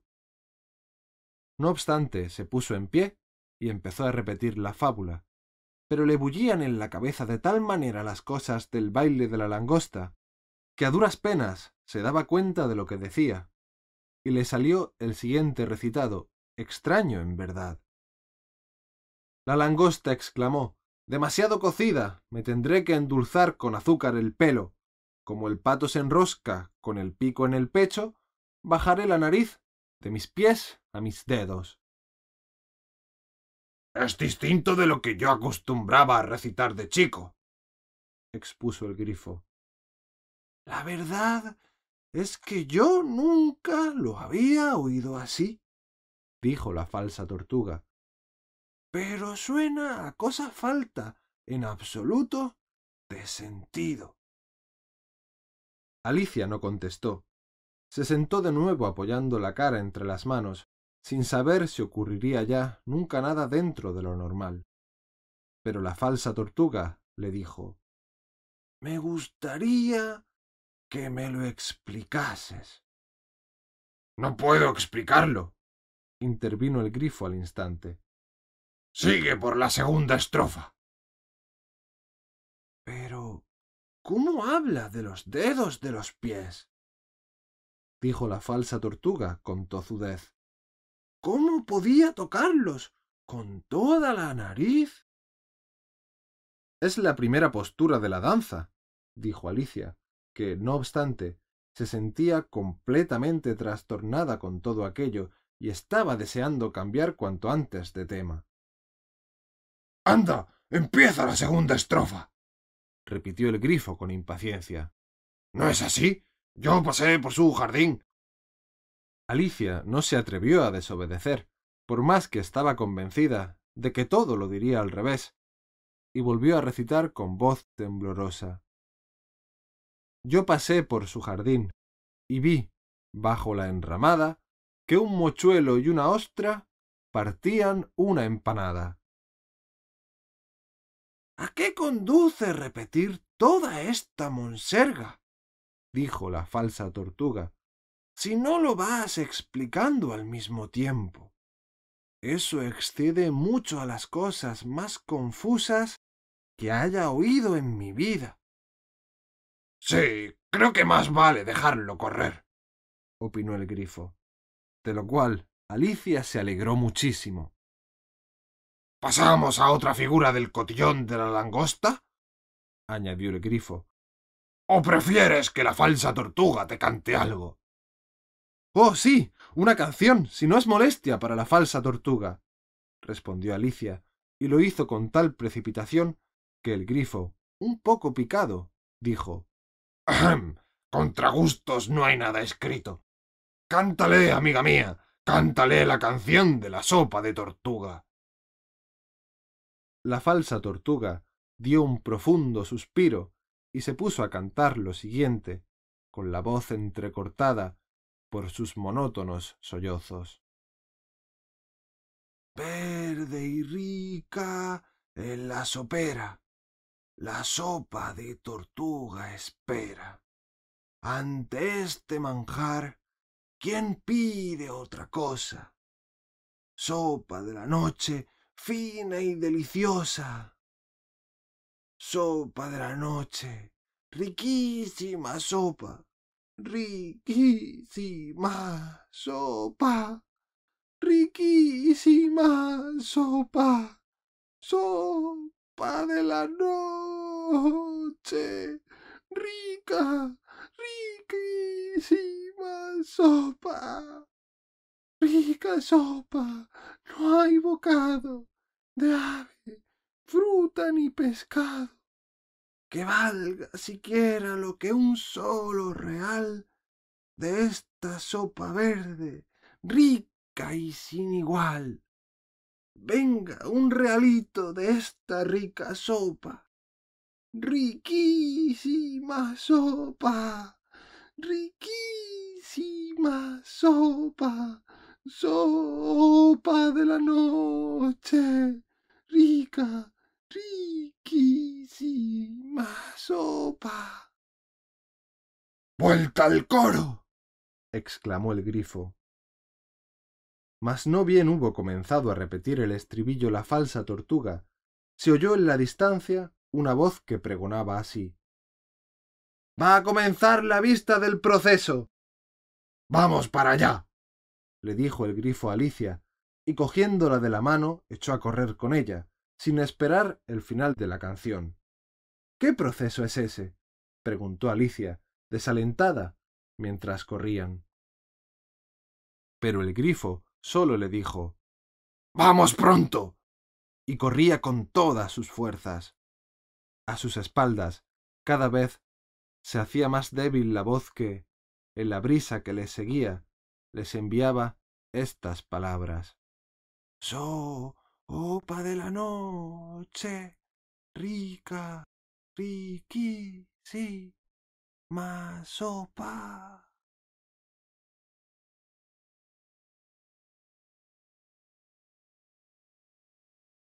Capítulo 11 ¿Quién robó las tortas? Cuando llegaron, el rey y la reina de espadas estaban sentados en sus tronos y rodeados de una multitud compuesta por toda suerte de pajarillos y animalejos, entre los que se hallaba también la baraja de naipes. La sota comparecía ante los reyes, de pie y encadenada, custodiada por dos centinelas. Cerca del rey estaba el conejo blanco, con una corneta en una mano y un rollo de pergamino en la otra. En medio de la sala había una mesita, encima de la cual se veía una fuente llena de tortas. Tenía tan buen aspecto que le abrieron a Alicia el apetito. Ojalá hubiese terminado la audiencia, pensó, y fuera la hora del refrigerio. Mas, de momento, este deseo no parecía próximo a cumplirse. Así es que Alicia se entretuvo en matar el tiempo observando con mucha atención a un lado y a otro. Nunca había estado Alicia en una sala de audiencia, pero sí leyó algo sobre el particular, y la complacía advertir que recordaba el nombre de casi todo lo que allí había. Aquel es el juez, se dijo, porque lleva una peluca blanca. Y daba la casualidad de que el juez era el mismo rey, que, como llevaba la corona encima de la peluca, parecía hallarse bastante incómodo. Y, en efecto, se sentía muy molesto. Este debe de ser el banquillo del acusado, siguió diciéndose Alicia. Y esas doce criaturas, pues se veía obligada a llamarles criaturas, ya que era un grupo compuesto por animalitos de la tierra y avecillas. Creo que son los jurados. Se repitió estas palabras varias veces, sintiéndose orgullosa de sus conocimientos, pues comprendía que pocas serían las niñas que a su edad estuvieran enteradas de todo aquello. Ella entendía, además, que lo mismo que jurado sería llamarlos sentenciadores. Los doce jurados estaban muy abstraídos escribiendo en unas pizarras. ¿Qué hacen? Preguntó Alicia al oído del grifo. Porque no han de saber qué poner antes de comenzar el juicio. Escriben su nombre, murmuró el grifo en contestación. Pues temen que se les olvide antes de terminar la sesión. Gentecilla estúpida. empezó a decir a voz en grito Alicia. Pero se tuvo que callar, porque el conejo blanco lanzó la voz de Silencio, señores y el rey se puso los lentes para ver si descubría al que estaba hablando. Alicia vio, mirando por encima de los hombros de los jurados, que éstos estaban escribiendo en sus pizarras algo como gentecilla estúpida. Es más, advirtió que una de aquellas bestezuelas no sabía cómo escribir la palabra estúpida, y tuvo que preguntárselo a su vecino. ¿Qué lío harán en las pizarras de aquí a que la vista termine? Pensó Alicia. A uno de ellos el pizarrín le rechinaba, y Alicia no lo pudo soportar.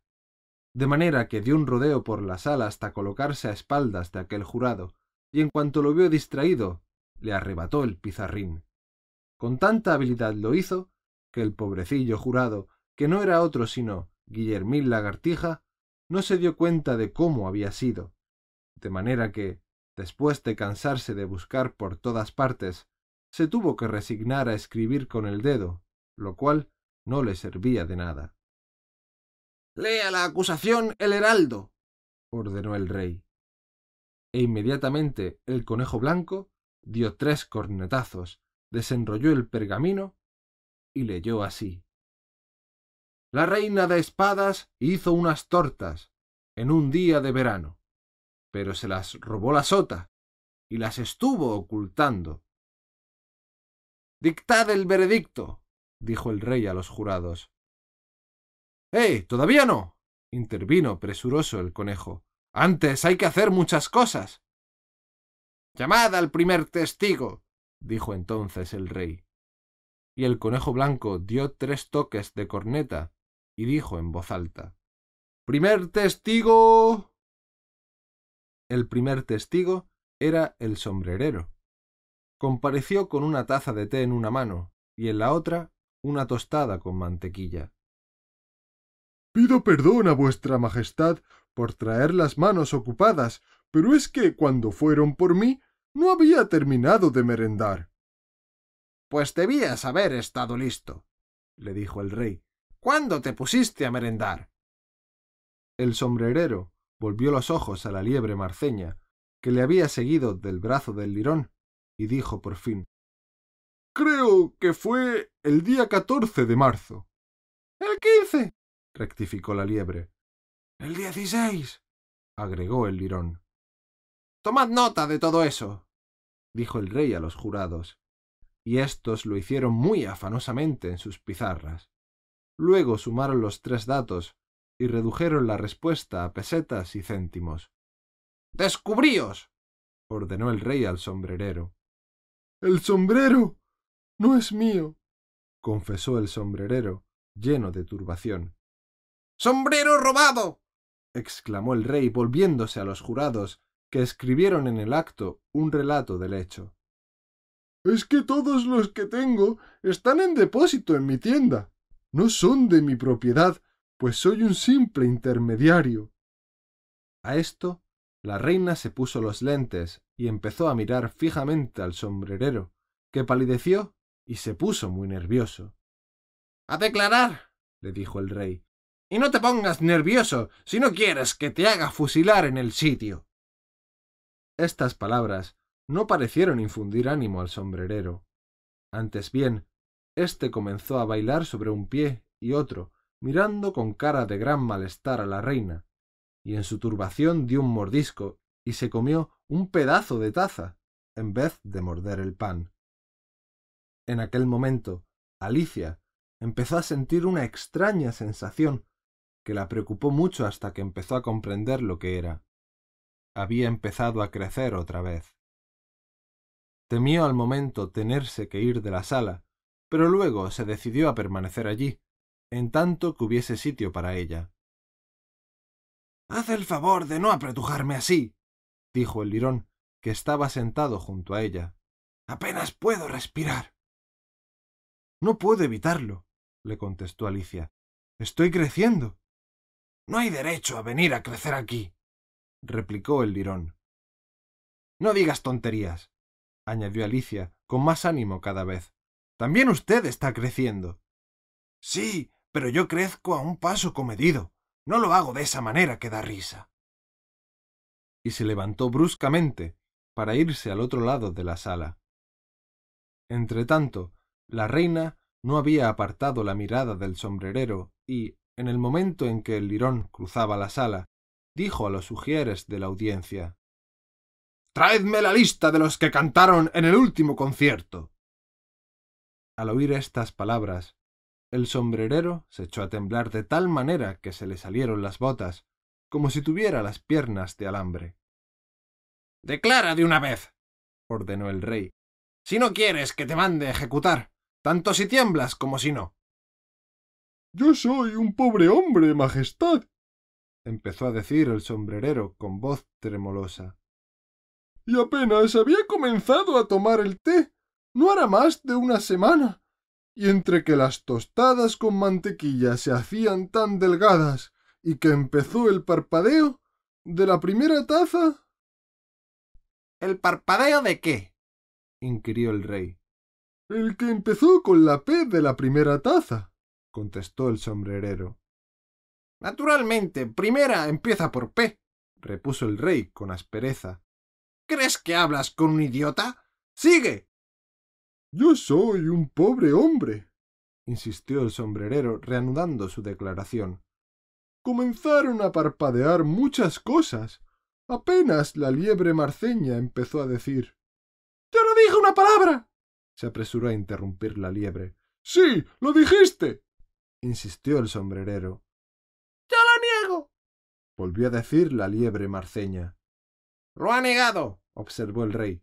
Basta de este asunto. Pero, sea como sea, lo cierto es que el lirón dijo que...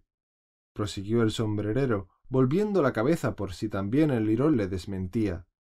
Pero éste se había quedado profundamente dormido. Después, prosiguió el sombrerero, corté un poco más de pan y tomé más mantequilla. ¿Pero qué dijo el lirón? preguntó un jurado. No me es posible recordarlo, contestó el sombrerero. Es preciso que lo recuerdes, dijo el rey, si no quieres que te ejecuten. El infeliz sombrerero dejó caer la tostada y la taza e hincó una rodilla en el suelo. Majestad, empezó a decir de nuevo, yo soy un pobre hombre. Lo que tú eres es un pobre orador. En este momento uno de los conejillos de Indias dijo ¡Bravo! ¡Bravo! Y los sugieres lo reprimieron inmediatamente. Convendría explicar esta palabra, que parece un poco dura. Lo hicieron así. Tenían los sugieres un gran saco de lona que se ataba con una cuerda por la boca. Metieron en él al conejillo de Indias y luego se sentaron encima. Celebro haber presenciado esta operación, dijo Alicia, pues algunas veces he leído en el periódico que al final de una defensa suele haber un poco de agitación, que es reprimida por los sugieres. Ahora veo lo que quiere decir. Si todo lo que tienes que añadir es eso, ya puedes bajar, dijo el rey al sombrerero. Este, como estaba arrodillado, contestó Señor, no puedo bajar más. Entonces, ve a sentarte. En aquel momento, otro conejillo de Indias aplaudió también, y fue, asimismo, reprimido. Adiós, conejillo de Indias, pensó Alicia. Ahora la cosa irá mejor. Preferiría irme a terminar el té, dijo el sombrerero mirando a la reina, que consultaba la lista de los cantantes. Digo que puedes retirarte, dijo entonces el rey. Y al sombrerero faltóle tiempo para salir del palacio de justicia más que corriendo, sin acordarse siquiera de las botas. No bien hubo sacado la cabeza por la puerta, la reina mandó a uno de los sugieres que lo detuviera, pero llegó tarde, y el rey dijo Comparezca otro testigo. Este era la cocinera de la duquesa. Traía el bote de la pimienta en una mano, y antes de verla, Alicia adivinó quién era, pues los que se hallaban junto a la puerta empezaron a estornudar al acercarse el nuevo testigo. ¿Qué declaras tú? le preguntó el rey. Nada. respondió la cocinera. El rey miró intranquilo al conejo blanco, que le dijo en voz baja su Majestad debe volver a examinar muy detenidamente a esa testigo. Sí, debo hacerlo. No hay más remedio que pasar por ese trance, se dijo el rey en tono melancólico. Y, cruzándose de brazos y mirando ceñudamente a la cocinera hasta casi saltársele los ojos, le preguntó con voz airada ¿Con qué se hacen las tortas? Especialmente con pimienta, dijo la cocinera. Con triaca, dijo una voz soñolienta a sus espaldas. Ahorcada ese lirón, dijo la reina chillando. Sacadlo al punto, suprimidlo, pellizcadle, fuera sus bigotes. Toda la sala estuvo un rato agitada en gran confusión, mientras el lirón era expulsado, y cuando todo el mundo volvió a su sitio, la cocinera había desaparecido. No importa, dijo el rey, como si se le hubiera quitado un peso de encima. Que salga otro testigo. Y dirigiéndose a la reina, le dijo a media voz Te digo de veras que debieras encargarte tú de examinar detenidamente al nuevo testigo, porque a mí eso me da dolor de cabeza.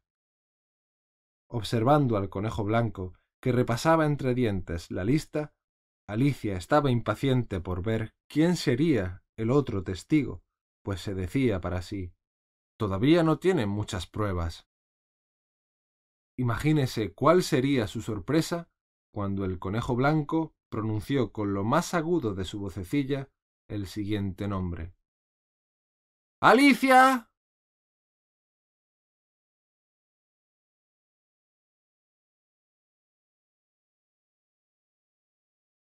Capítulo 12 La declaración de Alicia Estoy aquí, contestó Alicia, olvidándose con la precipitación del momento de lo mucho que había crecido hacía poco. Y se levantó tan deprisa que rozó la tribuna de los jurados con el borde de la falda, derribándolos a todos encima de la gente que había al pie, y al verlos agitándose allá abajo le recordó cómo saltaban los peces de una pecera que había derribado hacía una semana en su casa. ¡Ay! Ustedes perdonen, señores, dijo en tono de gran pesar. Y los empezó a levantar con la mayor diligencia, pues el accidente de la pecera la obsesionaba, y recordaba que era preciso recogerlos en el acto y volver a meterlos en el palco de los jurados, pues de lo contrario se morirían. No puede continuar la vista mientras los jurados no estén cada cual en su sitio, dijo el rey con mucha gravedad. Y añadió rotundamente, y mirando con dura severidad a Alicia.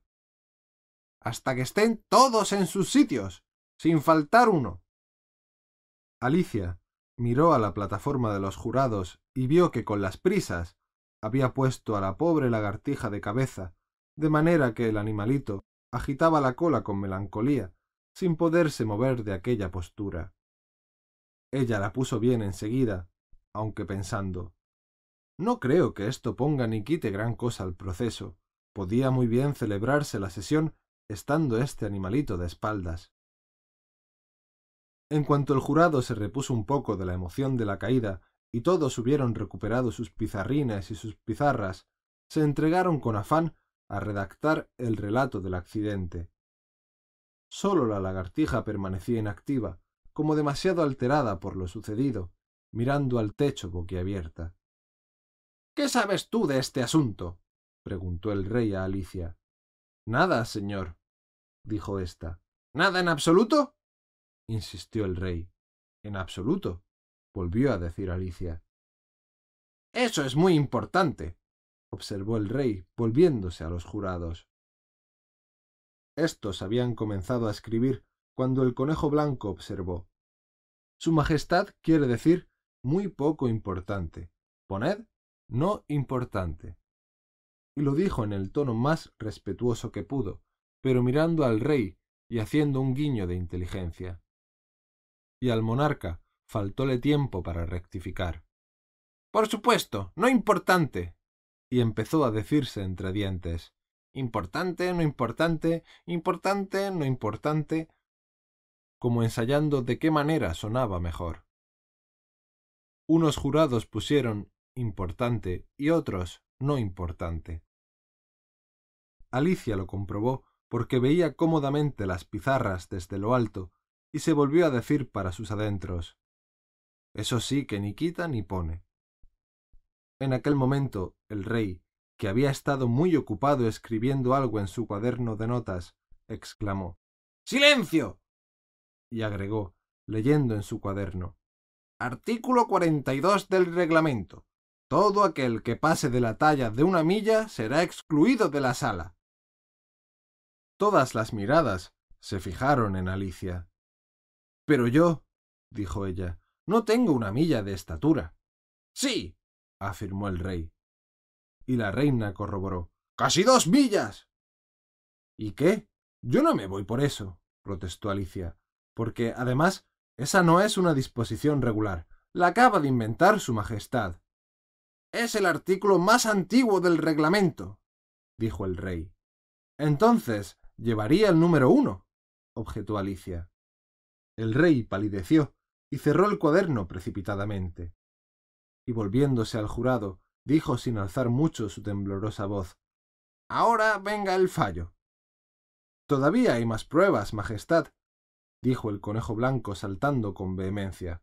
Acaba de ser cogido del suelo este papel. ¿Qué dice? No ha sido abierto todavía, respondió el conejo blanco. Mas parece una carta dirigida por el inculpado a. Yo creo que a alguna persona. Así debe de ser, observó el rey, a menos que no esté dirigida a nadie, cosa fuera de lo normal, ¿comprendes? ¿A quién va escrito el sobre? se le ocurrió preguntar a uno de los jurados. No trae dirección, dijo el conejo blanco. El sobre viene en blanco. Y desdoblando el papel, añadió No se trata de una carta, es una retaíla de versos. ¿Son de puño y letra del prisionero? preguntó otro jurado. No, dijo el conejo blanco, y eso es lo más raro del caso. Los jurados estaban perplejos. Es que habrá desfigurado su letra, observó el rey. Todo el jurado se reanimó a estas palabras. Por favor, Majestad, que yo no he escrito eso ni hay quien pueda probarlo. El escrito no trae firma alguna. El no haberlo firmado agrava la culpa, aseveró el rey. Debes querer decir que te distrajiste, pues de lo contrario tenías que firmar como hombre honrado. Hubo aplausos unánimes. Era lo primero en verdad interesante que se le había ocurrido a su Majestad durante la sesión. Eso demuestra que es culpable, afirmó la reina. Eso no prueba nada, protestó Alicia. ¿Cómo puede afirmarse así cuando ni siquiera se han leído las estrofas? ¡Que se lean! ordenó el rey. El conejo blanco se caló los lentes. ¿Quiere decirme, Su Majestad, por dónde quiere que comience? Comienza por el principio y no pares hasta el final. He aquí los versos que leyó el conejo blanco. Me han dicho que fuiste con ella y que de mí te llegó a hablar, y aunque a mi humor no le hace mella, dijo que yo no sé nadar.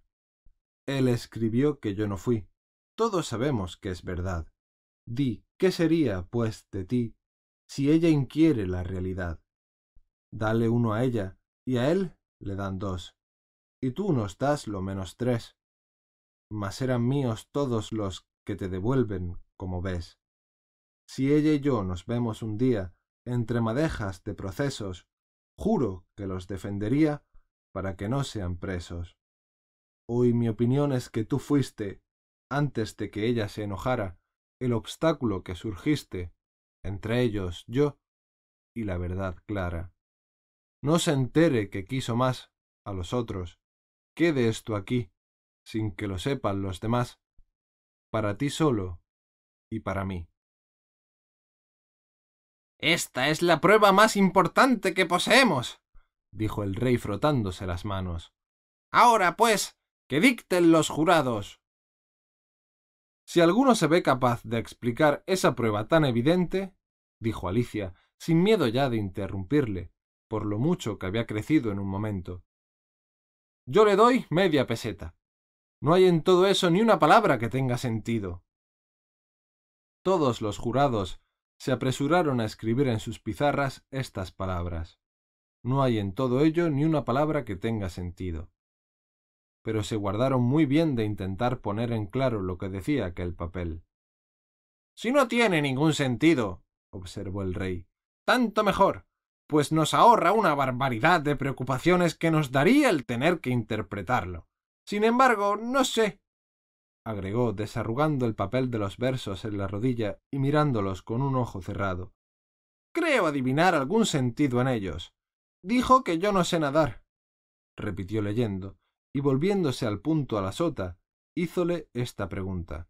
¿De veras no sabes nadar? La sota movió la cabeza tristemente y dijo ¿Tengo yo aspecto de nadador? La verdad es que no lo tenía, puesto que se trataba de un naipe de cartón. Hasta aquí muy bien, dijo el rey, y siguió murmurando entre dientes los versos en esta forma. Todos sabemos que es verdad, esto lo dice el jurado, por supuesto. Dadle uno a ella y a él le dan dos. Ya. Eso es lo que debió de hacer con los bollos, ¿comprendéis? Pero es que luego dice, observó Alicia, mas eran míos todos los que te devuelven, como ves. Claro, como que están todos ahí, exclamó el rey, victorioso, señalando a los pasteles que estaban en la mesa. ¿Queréis nada más claro? Luego dice antes de que ella se enojara. Y volviéndose a la reina le preguntó Tú nunca te enojaste, ¿no es eso, querida? Nunca. dijo la reina con furia, arrojando un tintero a la lagartija al pronunciar estas palabras. El desdichado Guillermín se había desengañado de que escribir con la yema del dedo no conducía a nada, por lo que desistió de ello, pero ahora se puso inmediatamente a escribir, mojando el dedo en la tinta que le goteaba por la cara. Resulta, pues, dijo el rey, sonriente y paseando la mirada por la sala, que estas palabras del verso no tienen relación contigo y nada prueban. Hubo un silencio mortal. Se trata de un chiste, de un bromazo, añadió el rey, lleno de enojo. Y todo el mundo soltó la carcajada. Y por vigésima vez al menos aquel día, el rey ordenó Ahora pronuncie el jurado su veredicto. No, no. clamó la reina. Lo primero las sentencias, el veredicto luego. Simplezas y tonterías. Exclamó Alicia alzando la voz. ¿Qué ocurrencia pedir antes la sentencia que el fallo? Cállate tú. gritó la reina, encendida como la grana. No quiero. respondió Alicia. Cortadle la cabeza. ordenó la reina chillando cuanto pudo pero nadie se movió. ¿Quién va a haceros caso? dijo Alicia, que había vuelto a su estatura normal. ¿No comprende vuestra Majestad que toda la corte no es más que un juego de naipes? Y en aquel momento todas las cartas de la baraja se levantaron por el aire formando un torbellino alrededor de ella. Alicia lanzó un leve grito, mezcla de miedo y de enojo, y al esforzarse por apartarlas, se encontró con que se hallaba sentada en el margen del campo, junto a su hermana, con la cabeza apoyada en su falda, mientras ésta iba apartando cuidadosamente algunas hojas secas que, desprendidas de las ramas, le habían caído en la cara. Alicia, nena, despierta ya. ¿Cuánto has dormido? le dijo su hermana. Oh, si supieras qué cosas más extrañas he soñado, contestó Alicia. Y le contó, lo mejor que supo y según fue recordando, todas las aventuras que le pasaron y que vosotros acabáis de leer. Así que hubo terminado, su hermana le dio un beso y le dijo Ha sido un sueño verdaderamente extraño, nena, pero ¿sabes que es tarde y que no has merendado aún? Alicia se levantó y se fue corriendo a su casa, sin poder apartar el pensamiento de las cosas extraordinarias que había visto en sueños. Ahora bien, su hermana permaneció inmóvil, apoyada la cabeza en la palma de la mano, la mirada perdida en el cielo del ocaso y el pensamiento siguiendo a la pequeña a través de sus maravillosas aventuras, hasta que también ella empezó a soñar a su manera, y he aquí lo que vio. Empezó por imaginarse a su hermanita Alicia. Parecíale tenerla todavía a su lado, poniéndole las manos en las rodillas y mirándola con sus ojuelos claros y anhelantes. Oía todos los matices de su voz y observaba el delicado movimiento con que su cabecita echaba hacia atrás los bucles que le ponían con insistencia hebras en los ojos y luego, en la calma de la tarde, empezó a oír o a fingirse que percibía los rumores que producían los extraños seres del sueño de Alicia y que llenaban de vida el campo. La hierba alta temblaba cuando el conejo blanco saltaba a sus pies, el ratoncillo medroso cruzaba, salpicando, un charco cercano. Sonaba el tintineo de las tazas y las cucharillas de la liebre marceña, que continuaba con sus amigos en una inacabable merienda. La penetrante vocecilla de la reina seguía repartiendo penas de muerte entre los infelices invitados. Otra vez el niño cerdito estornudaba en la falda de la duquesa, mientras los platos y las fuentes se estrellaban alrededor. Todavía el chillido del grifo el chirrido del pizarrín de la lagartija y el incidente de la represión de los conejillos de indias eran visiones y rumores que poblaban el aire, a lo que se mezclaba el distante sollozar de la falsa tortuga. De esta manera, la hermana de Alicia cerró los ojos y se creyó casi en el país de las maravillas, aunque sabía que no tenía que hacer más que abrir los párpados para encontrarse otra vez en la triste realidad. La hierba sólo se ondularía al paso del viento y el charco sólo se agitaría al temblor de las cañas. El tintineo del servicio de té se trocaría por el tintineo de las esquilas y los gritos de la reina en las voces que daba un zagal. En fin, los estornudos del rorro, los chillidos del grifo y todos los otros ruidos extraños se transformarían, estaba bien segura de ello, en el rumor confuso del trajín del patio de la granja, en tanto que el balar del ganado, que venía de lejos, equivaldría a los profundos sollozos de la falsa tortuga. Finalmente, se trazó a sí misma un cuadro de su hermanita, ya mayor, hecha una mujer, que conservaría a lo largo de sus años más floridos el corazón sencillo y tierno de su infancia. La veía rodeada de otros niños que la contemplaban con ojillos claros y anhelantes, mientras ella les contaba unas raras historias, acaso la de sus aventuras de antaño en el país de las maravillas, y observaba cómo sentía las mismas penas ingenuas y los mismos entusiasmos sencillos que ellos, complacida en evocar de esta suerte los días felices de las vacaciones estivales.